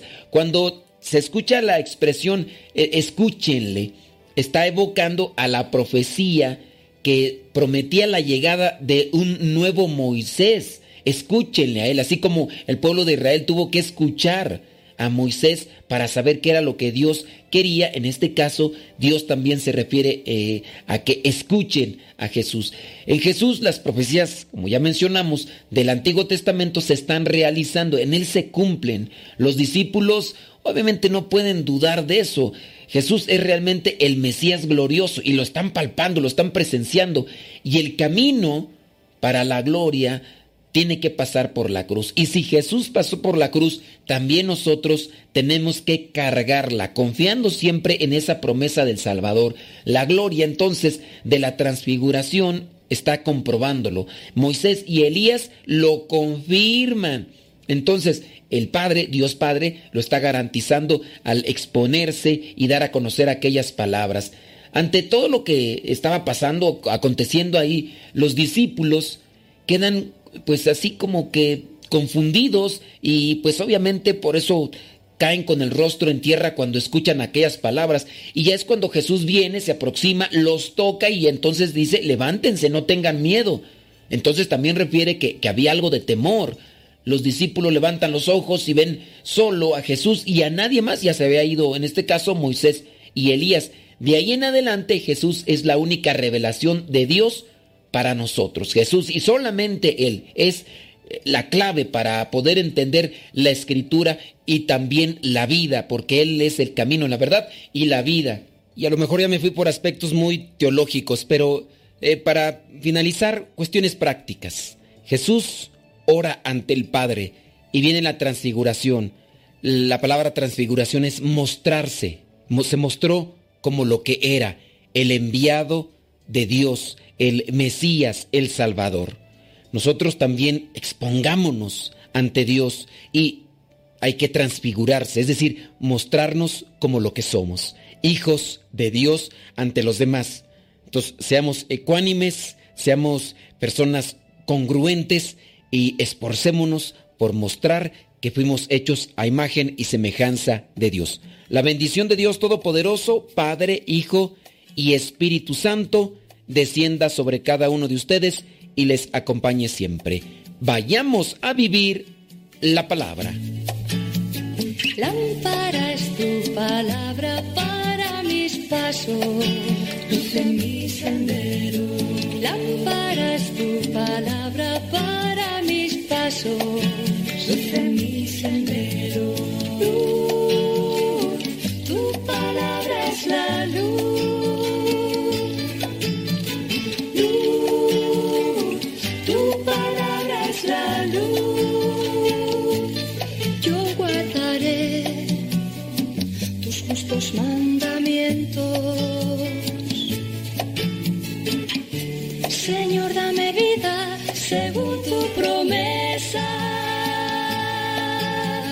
Lámpara es tu palabra para mis pasos, luz en mi sendero. Lámpara es tu palabra para mi Tío Modesto, es que me gusta escuchar mucho Nano Sepa. Quien ha conocido a Dios no puede callar. Continúa con la programación de radiocepa.com.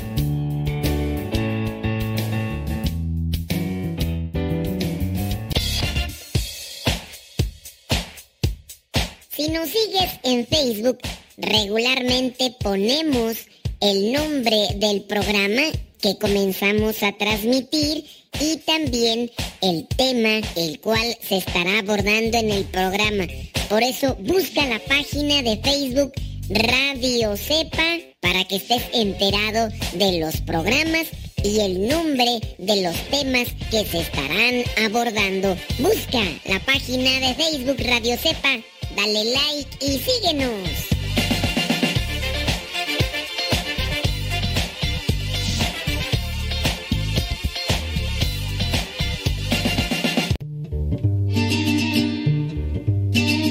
Es verdad que hace tiempo que te tengo en el olvido, que ni rezo, ni me acuerdo de llevarte rosas frescas a tu altar. Es verdad que tu nombre no lo digo desde niño, pero ahora yo necesito me perdones y te olvides lo que he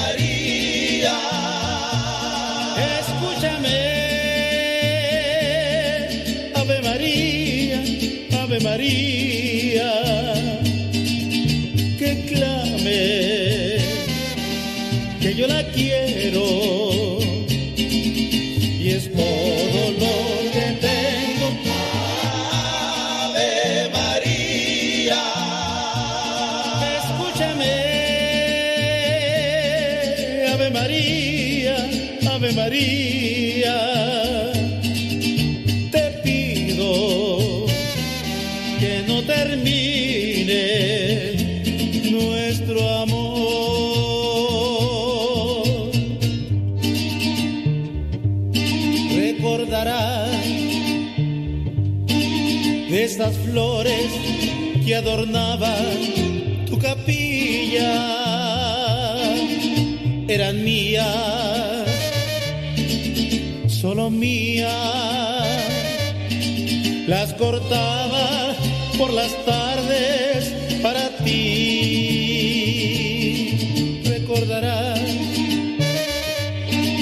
cuántas veces te rezaba de rodillas, amigos se reían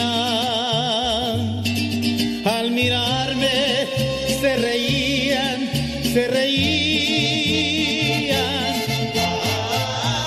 Ave María, escúchame, Ave María, Ave María,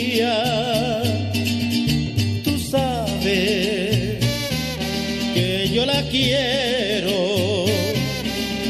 Y es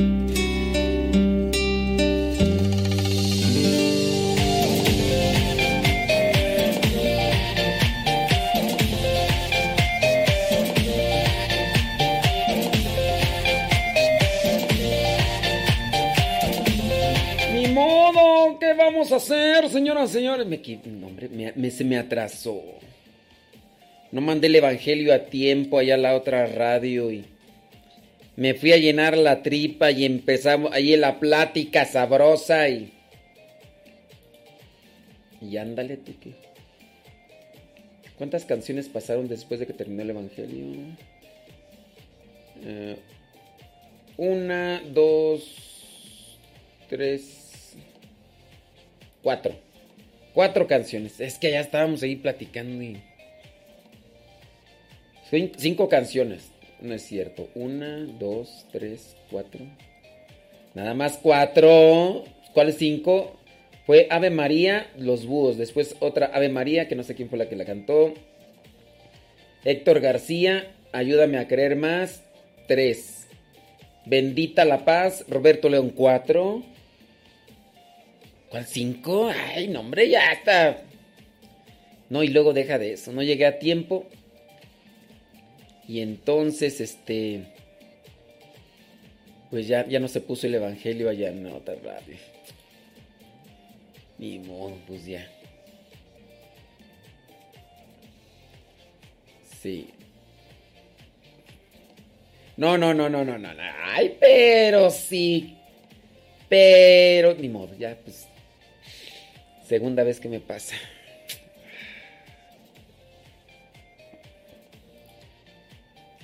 De mal de mi desvelada. Por descuidado, ya me dos veces. Sí, es que allá se trabó la plática y que aquí, que...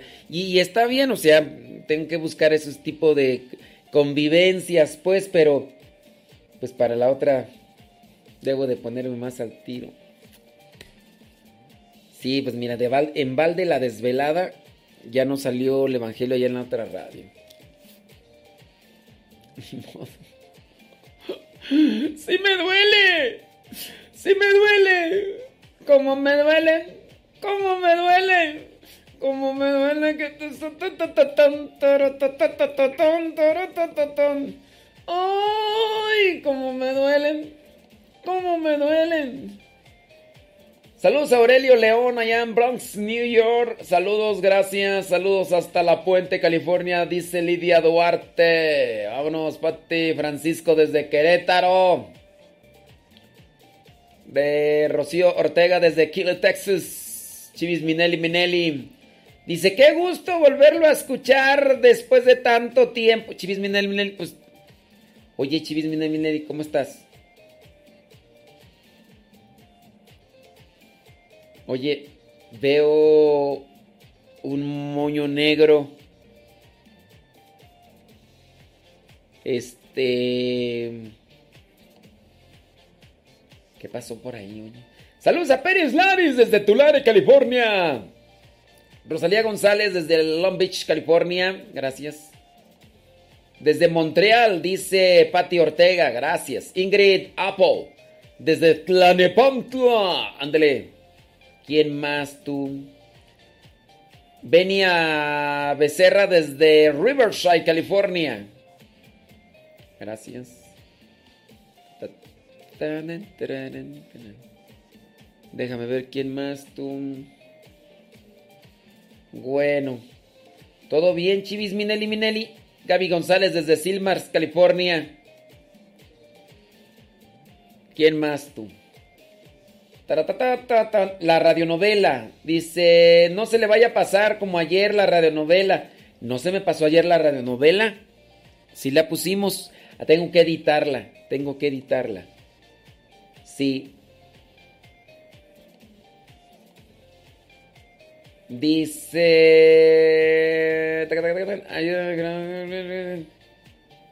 ¿Quién más tú? María Pacheco, desde Chandler, Arizona. Bueno, vamos a hacer esto. Voy a irme a, editar la radionovela porque sí tengo que editarla. Ya ves, subirle, bajarle, todo eso. Ayer fue la de Jericó, ¿verdad? Oye, ¿qué hacemos? Este, si es que fácil me lleva unos 8 minutos.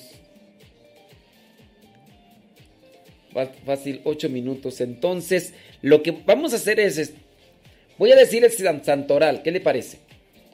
Y después vamos a poner uno de los homilías del Padre de España. A ver, ustedes opinan, ¿Padre de España o Fray Nelson Medina? Ponemos la homilía del Padre de España o la de Fray Nelson Medina.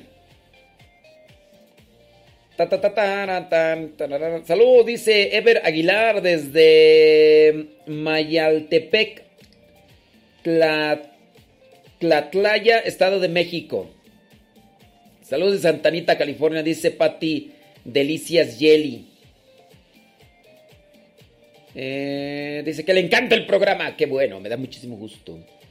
Dice, ah, bueno, está empatado, hay dos votos.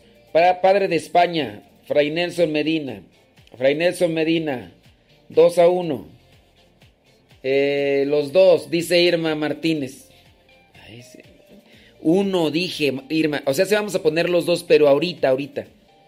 Va ganando Fray Nelson. Ya se empató. Ya va Fray Nelson arriba a uno. Va Fray Nelson arriba a uno. Sí, sí alcanzan. Ay, qué bueno. Dicen que sí alcanzan a ponerlo. Bueno, ya lo puse. Va ganando Fray Nelson. El de la madre patria. Fray Nelson.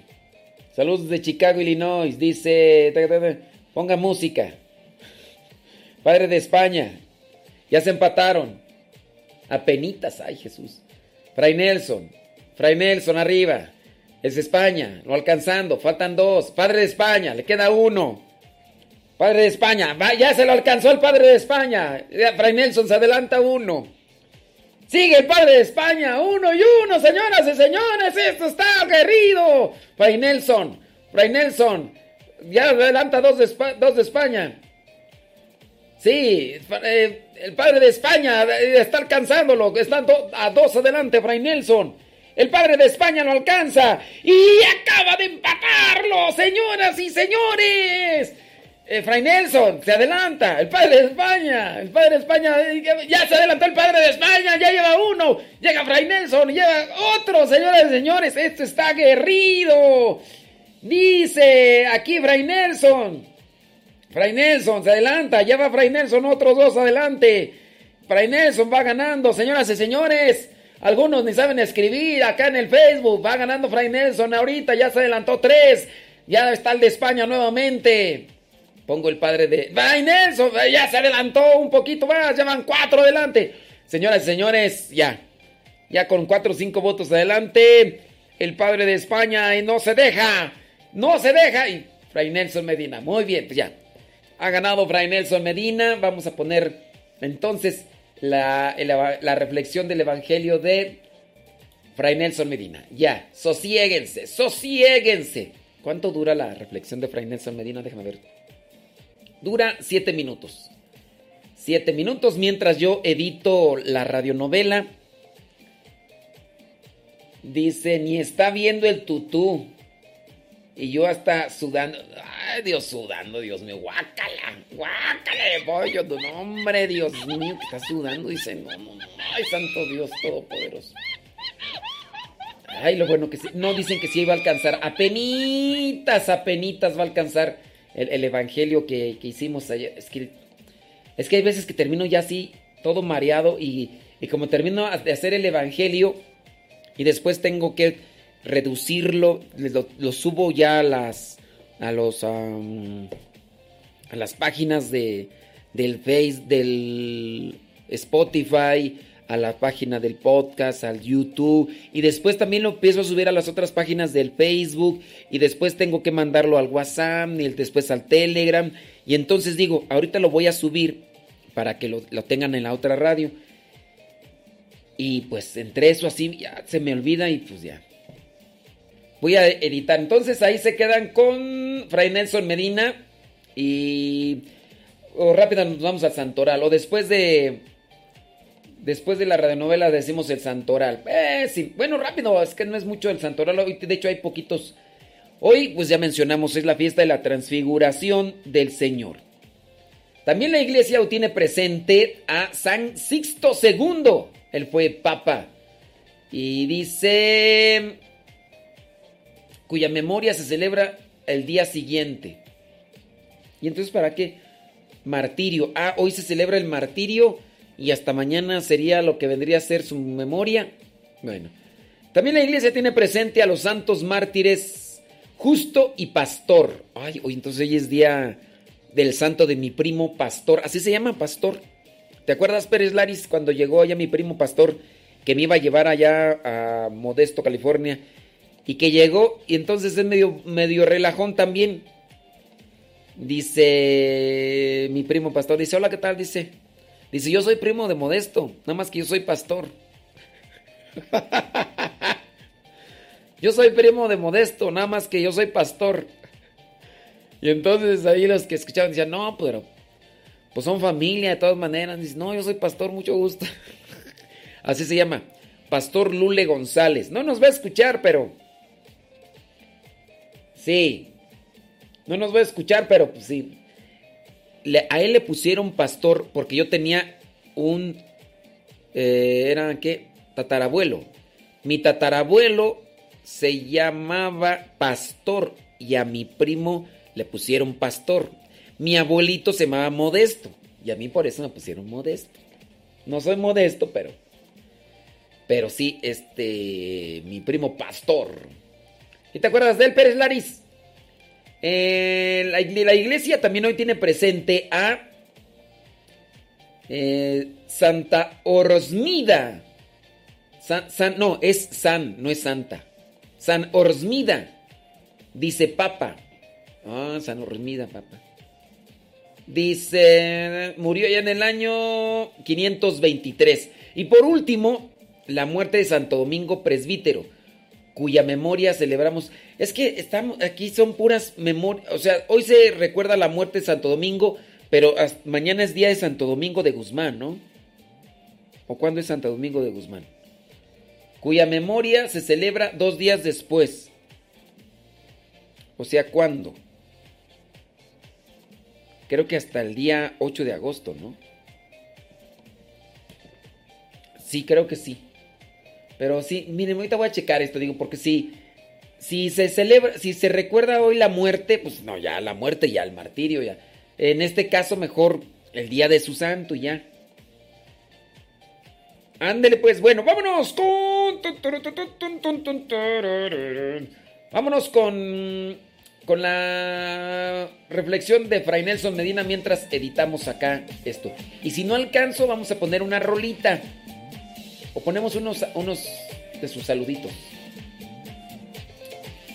unos saluditos de ustedes para que vean. Y, ya ahorita. Y ya ahorita, tonto, ponemos ahí la, la reflexión de Fray Nelson Medina. Espérenme tantito. Espérenme tantito, espérenme tantito.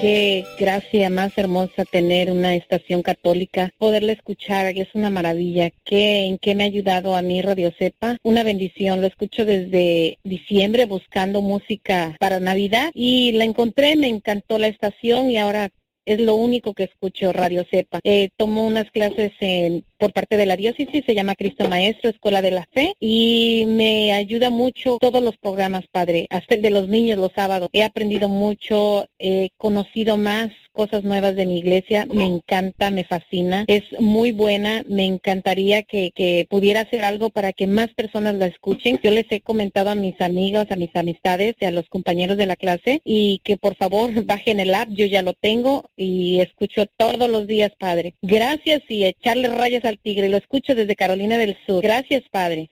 Soy Yolanda Vidal, lo escucho aquí en Starling, Virginia, y pues mi testimonio es de que hace mucho tiempo yo, eh, bueno, desde que empecé a escuchar Radio Cepa, mi vida ha cambiado, me siento más, más cerca de Dios, sus reflexiones muy lindas, siempre me hacen meditar y ser cada día mejor, y estamos ahí, como usted dice, echándole rayos al tigre y que nadie nos detenga. Gracias, Padre, y bendiciones.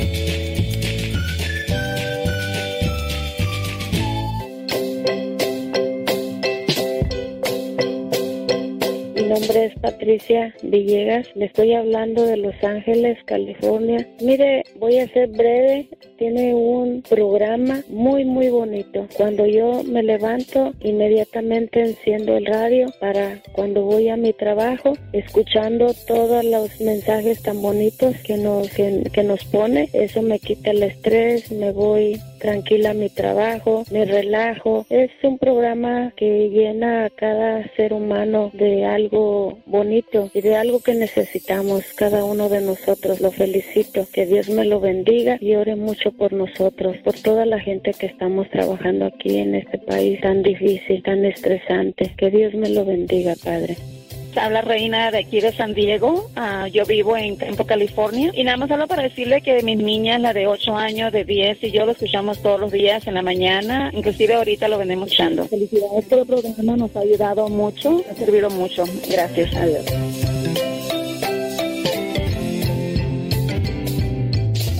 El 6 de agosto celebramos los cristianos la fiesta de la transfiguración del Señor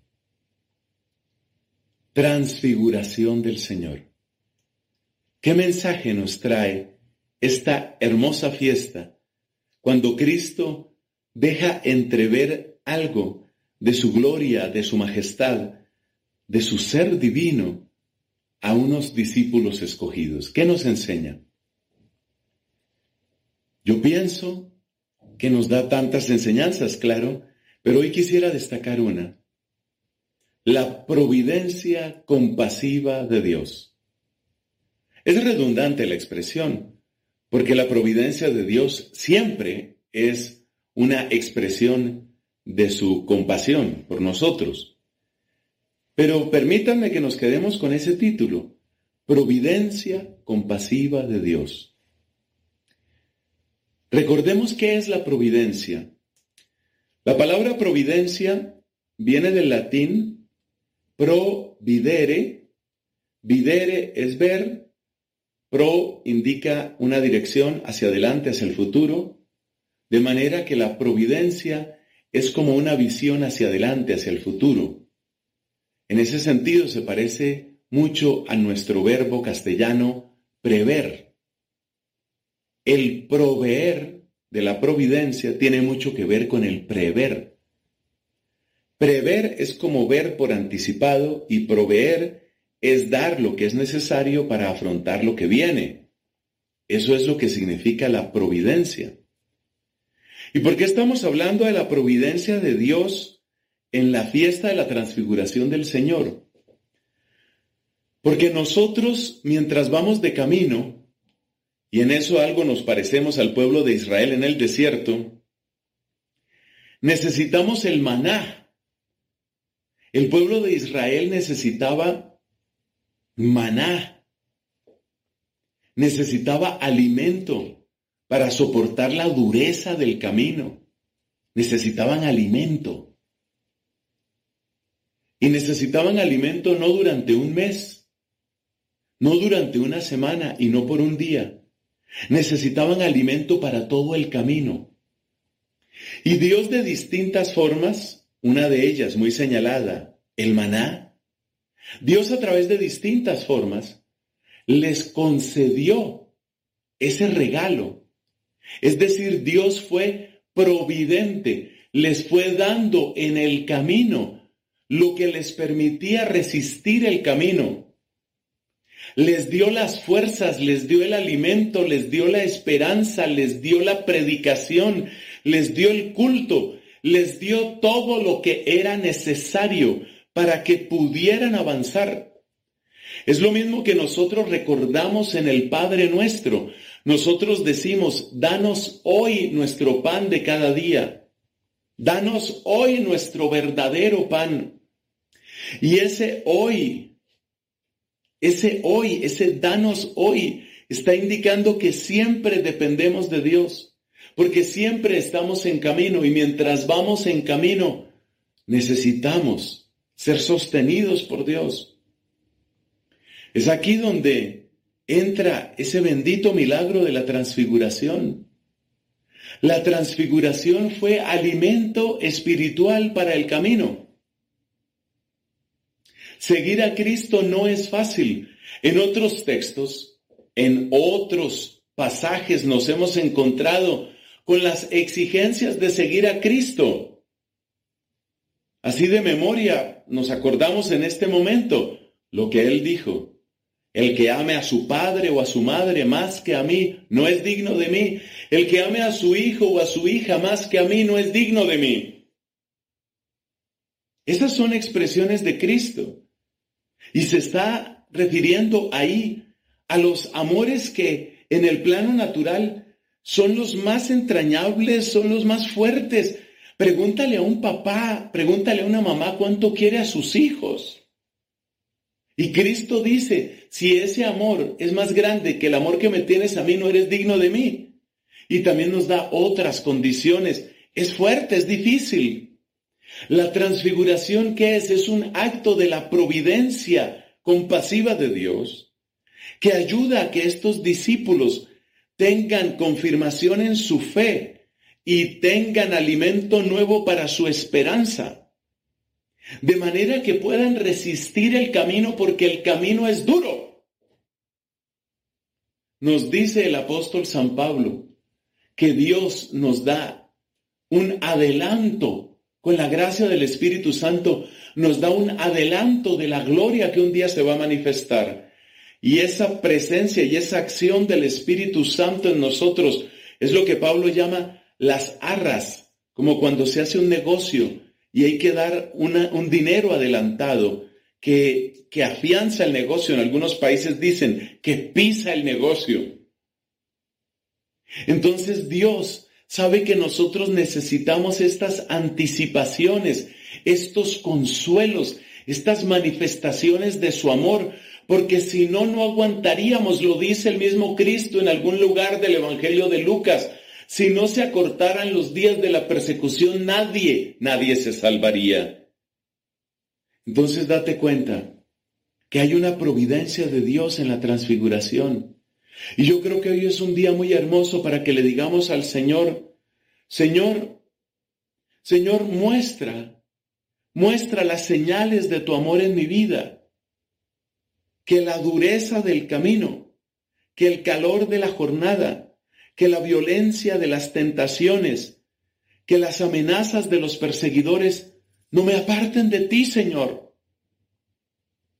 Con tu providencia admirable, haz en mí lo que hiciste el día de la transfiguración con esos apóstoles, porque con esa visión les diste fuerza, les diste esperanza, les diste providencia para que pudieran.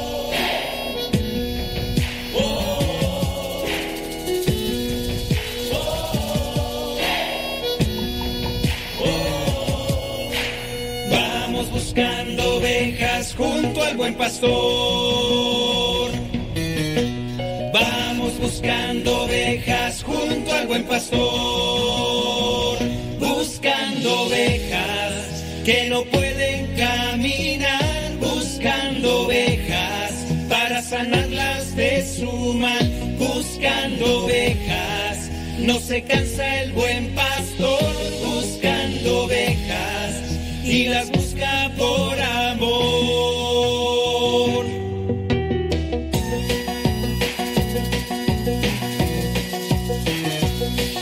Vamos todos a buscar a la oveja perdida quiere hallar para que tenga vida. Se escapó por atrevida del rebaño del pastor y ahora sufre malherida por estar lejos de Dios. Buscando ovejas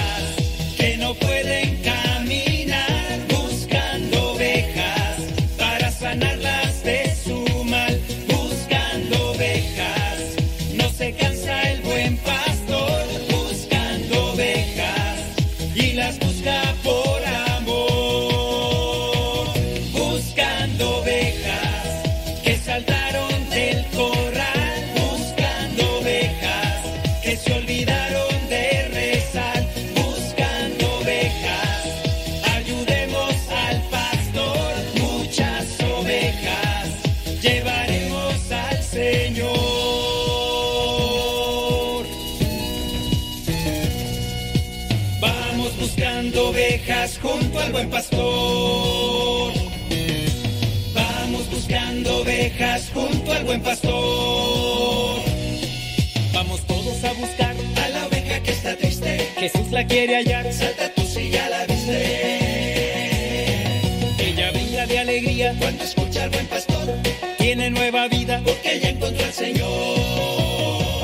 Buscando ovejas que no pueden caminar. Buscando ovejas para sanarlas de su mal. Buscando ovejas. No se cansa el buen pastor buscando ovejas y las busca por amor. Atrapa a la oveja, no le escuches si se queja. Te dirá que es feliz, que no importa si se aleja. Atrapa a la oveja para que no se pierda antes de que el lobo la prepare como cena. Atrapa a la oveja, dile que le esperan. Vuelve hay una gran fiesta. Atrapa a la oveja, abrázala con fuerza, invítala al rebaño. Jesús es la puerta. Buscando ovejas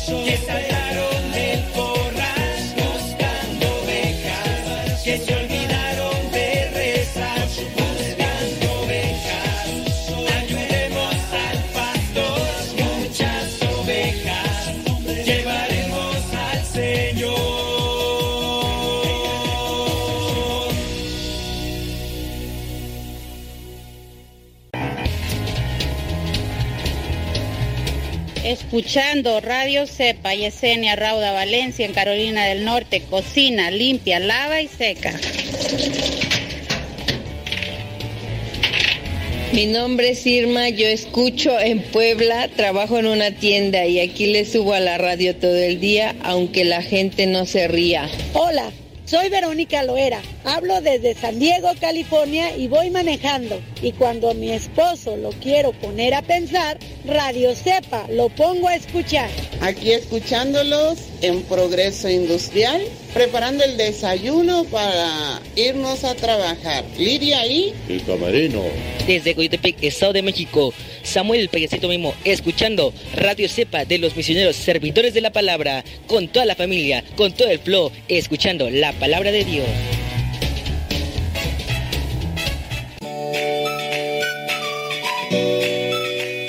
Habla Lupita de Los Ángeles y estoy agradecida con Dios primeramente por haberme puesto en su camino. Lo conocí en un congreso y desde entonces lo sigo. Me ha encantado la forma que usted hace ameno la, los programas y lo que me ha ayudado a mí es que estaba en pecado. Ahora regresé con Dios nuestro Señor. Me siento muy llena del Espíritu Santo. Me he involucrado en la, en la iglesia más. He estado leyendo la Biblia, estoy rezando el rosario, entonces que cada día que lo escucho me ayuda para meditar, para reflexionar, ver lo que estoy haciendo mal, cómo ayudar al prójimo. Me siento muy, muy bendecida con su programa y que esté muy, muy bien. Mis saludos a todos los servidores, a misioneros servidores de la paz. Que Dios los bendiga. Hasta luego. Me llamo Elsa Díaz, le llamo de Nashville, Tennessee. Mi comentario es que a mí me ha ayudado mucho Radio Sepa porque son semillas de sabiduría de la palabra de Dios cada día. Cada vez que les puedo escuchar, yo me lleno más y me fortalezco más en el camino de Dios. Dios le bendiga, Padre, y siga adelante. Nos hacen mucha falta todos estos trabajos que usted hace para nosotros. Dios le bendiga.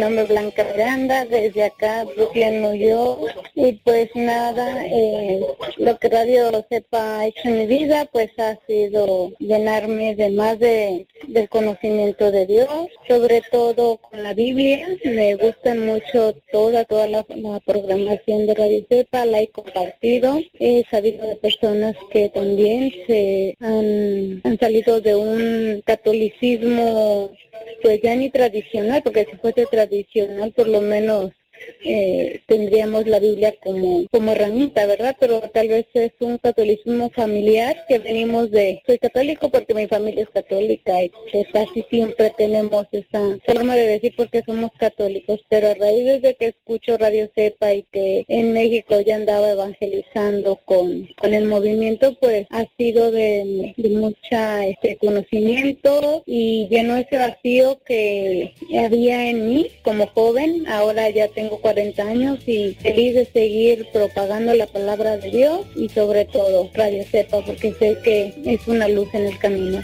Siga adelante y no pare. Gracias, bendiciones, Padre. Bye.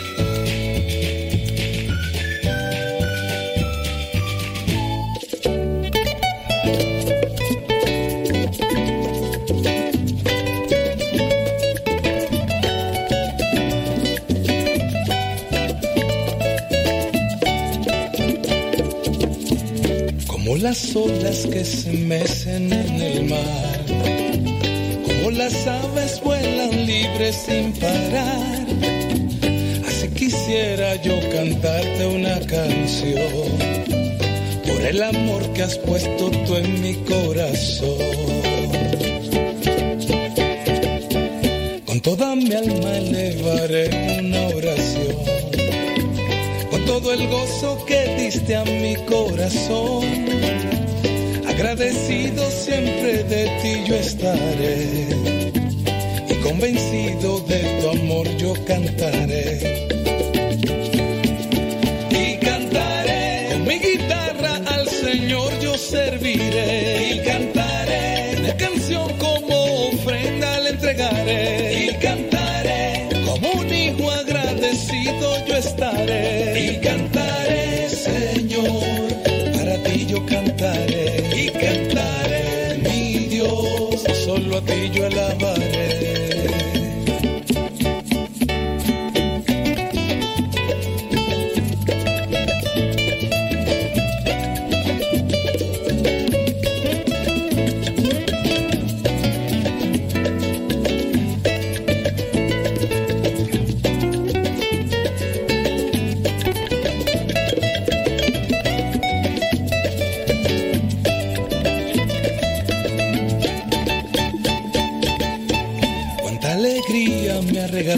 El Señor. Soy hombre nuevo, camino a la salvación. Le pido a Dios que me derrame su bendición. En todo momento sienta yo su protección. Ven tú mi hermano y entona esta canción que eleva el alma y te lleva a la oración. Manos y dale la gloria a Dios.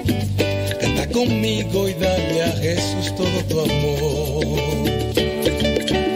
Y cantaré mi guitarra al Señor yo serviré. Y cantaré una canción como ofrenda le entregaré. Y cantaré como un hijo agradecido yo estaré. Y cantaré mi guitarra al Señor yo serviré.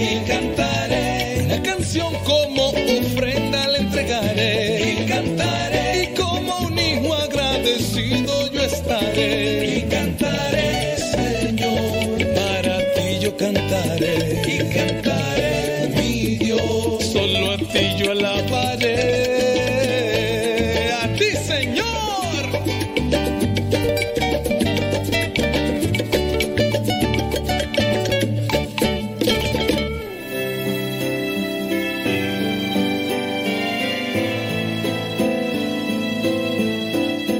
Dice San Jerónimo, quien no conoce la Biblia no puede decir que conoce a Jesucristo. Un cristiano, si no abre la Biblia para orar, para conocer cuál es la voluntad de Dios, pues en realidad no puede llamarse cristiano, porque el cristiano es el que sigue a Cristo.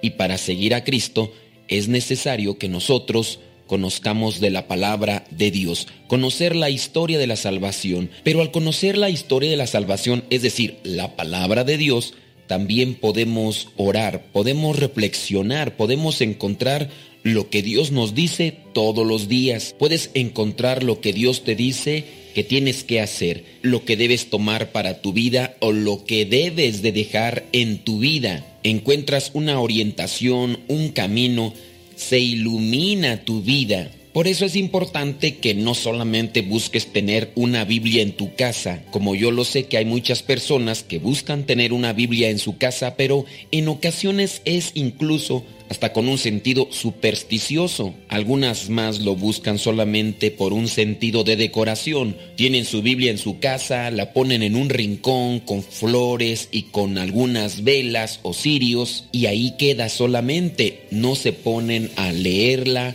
a reflexionarla, a orar con ella. Te compartimos estos consejos que pueden servirte si los llevas a la práctica. Primero, Busca un lugar tranquilo en tu casa o en su caso puedes ir a una capilla, a una iglesia, en algún horario en el que tú sabes que no hay misa o no tienen ninguna otra actividad. Regularmente se pueden encontrar iglesias abiertas todo el día para que la gente que tiene la necesidad vaya a estos lugares a orar. Y yo lo he experimentado. En algunos momentos cuando salgo a diferentes lugares y tengo algo de tiempo, busco una iglesia para descansar físicamente porque uno puede llegar y sentarse, pero sobre todo para buscar tener ese momento de tranquilidad durante el día y orar a Dios. Pues bien, si tiene la oportunidad, busca una iglesia, una capilla, o si no, busca algún lugar ya sea en tu casa o alrededor de tu casa. Antes de leer las sagradas escrituras es preciso ponerse en presencia de Dios. Por lo tanto, apaga tu celular o trata de no poner la radio ni la televisión y así tú dispondrás lo que es un entorno, una circunstancia para leer la Sagrada Escritura y de esa manera puedas conectarte con Dios, escuchar la voz de Dios y ver más allá de lo que vas a leer. En algunos momentos de mi vida yo comenzaba a leer la Biblia en algún parque. A veces en la casa lo hacía, pero en ocasiones alguien prendía la televisión o tenía la música a alto volumen, así que buscaba yo los lugares como un parque donde no hubiera mucha gente y que pudiera yo tomar la Sagrada Escritura para reflexionar. Hoy después de muchísimos años recuerdo con agrado esos momentos. Otro consejo para orar con la Biblia y poder encontrar un mensaje hay que escoger un pasaje del Nuevo Testamento porque son más comprensibles. Muchas veces los pasajes del Antiguo Testamento pudieran necesitar una explicación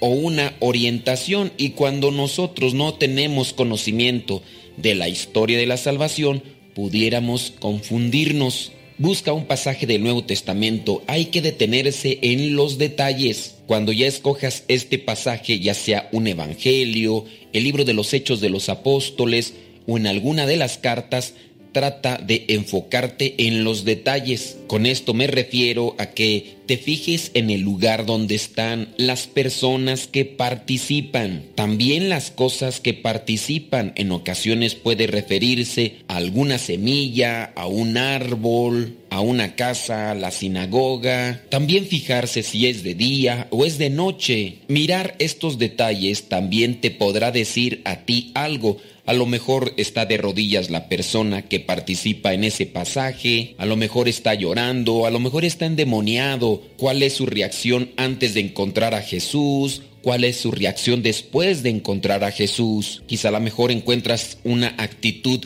como la de aquellos hombres que llevaban en camilla a aquel paralítico y tuvieron que abrir el techo de una casa para hacer descender a ese paralítico y ponerlo ante la presencia de Jesús. Mirar sobre estos detalles puede ser que nos dé una reflexión más profunda de lo que el pasaje ya nos dice. Y a pesar de que nosotros conozcamos muy bien ese pasaje, puede ser que encontremos una reflexión que antes no habíamos visto. Número 3. Hay que meditar sobre la lectura que hemos tomado ¿Qué es lo que te dice a ti? ¿En qué situación o en qué circunstancia se puede acomodar la lectura en nuestros días? ¿De qué manera pondrías tú en práctica aquel mensaje que estás encontrando ahí también ayudado por la circunstancia o los detalles que tiene la lectura. Muchas veces hay un mensaje claro, directo, pero también por medio de la observancia de esos detalles puedes encontrar otra enseñanza. Después de que has encontrado ya alguna enseñanza o algo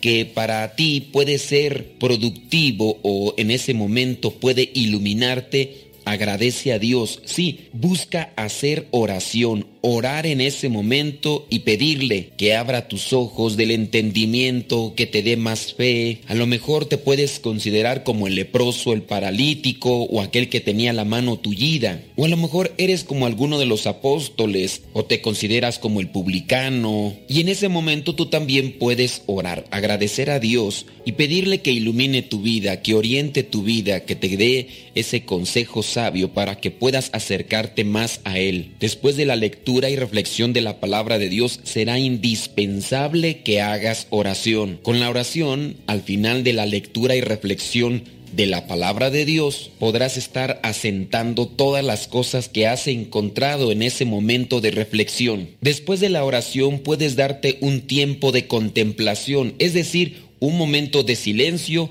en el que logres acomodar las ideas, tener una síntesis de lo que has reflexionado o quedarte simplemente en silencio. Muchas veces también puede llegar otra luz, un plus a la reflexión que has hecho en aquel momento. Ten presente que no basta solamente dejarte iluminar por la palabra de Dios. Después hay que tomar la decisión y dar un paso concreto la palabra de Dios hay que dejar que entre a nuestro corazón y hay que ponerla en práctica. No basta conocer la palabra de Dios, hay que vivirla para alcanzar la salvación.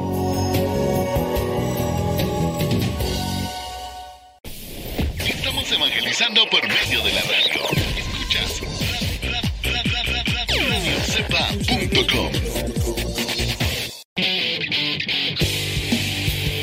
Síguenos por Twitter y Facebook. Búscanos como Radio Cepa. Calienten el horno siete veces más que nunca y arrojen a estos hombres adentro.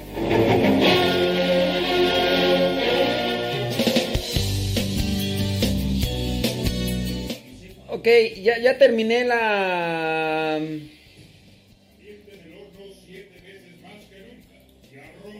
Ya, ya terminé la edición. Espérame. Espérame. Ya terminé la edición. Espérame, Es que aquí quedó. Sí. Ya terminé la edición. Me costó muchísimo. Van a a mí qué me importa? Pero ¿saben qué? Ya son dos horas y media de transmisión en Facebook y en YouTube. Y para que se pueda subir para que se pueda subir al Spotify y al Google. Entonces vamos a cortar, vamos a cortar en YouTube y en Facebook. Sorry con excuse me. Además porque tengo que agregarle una introducción de la música. Voy a tenerle que agregar una introducción a la música, a la novela, radionovela para que inicie, inicie bien. Entonces, sorry con excuse me. Vamos a tener que hacer el corte de, de Facebook de YouTube. Dice... Ok, entonces ahí corte en Facebook y en YouTube y ahorita en 5 minutos regresamos.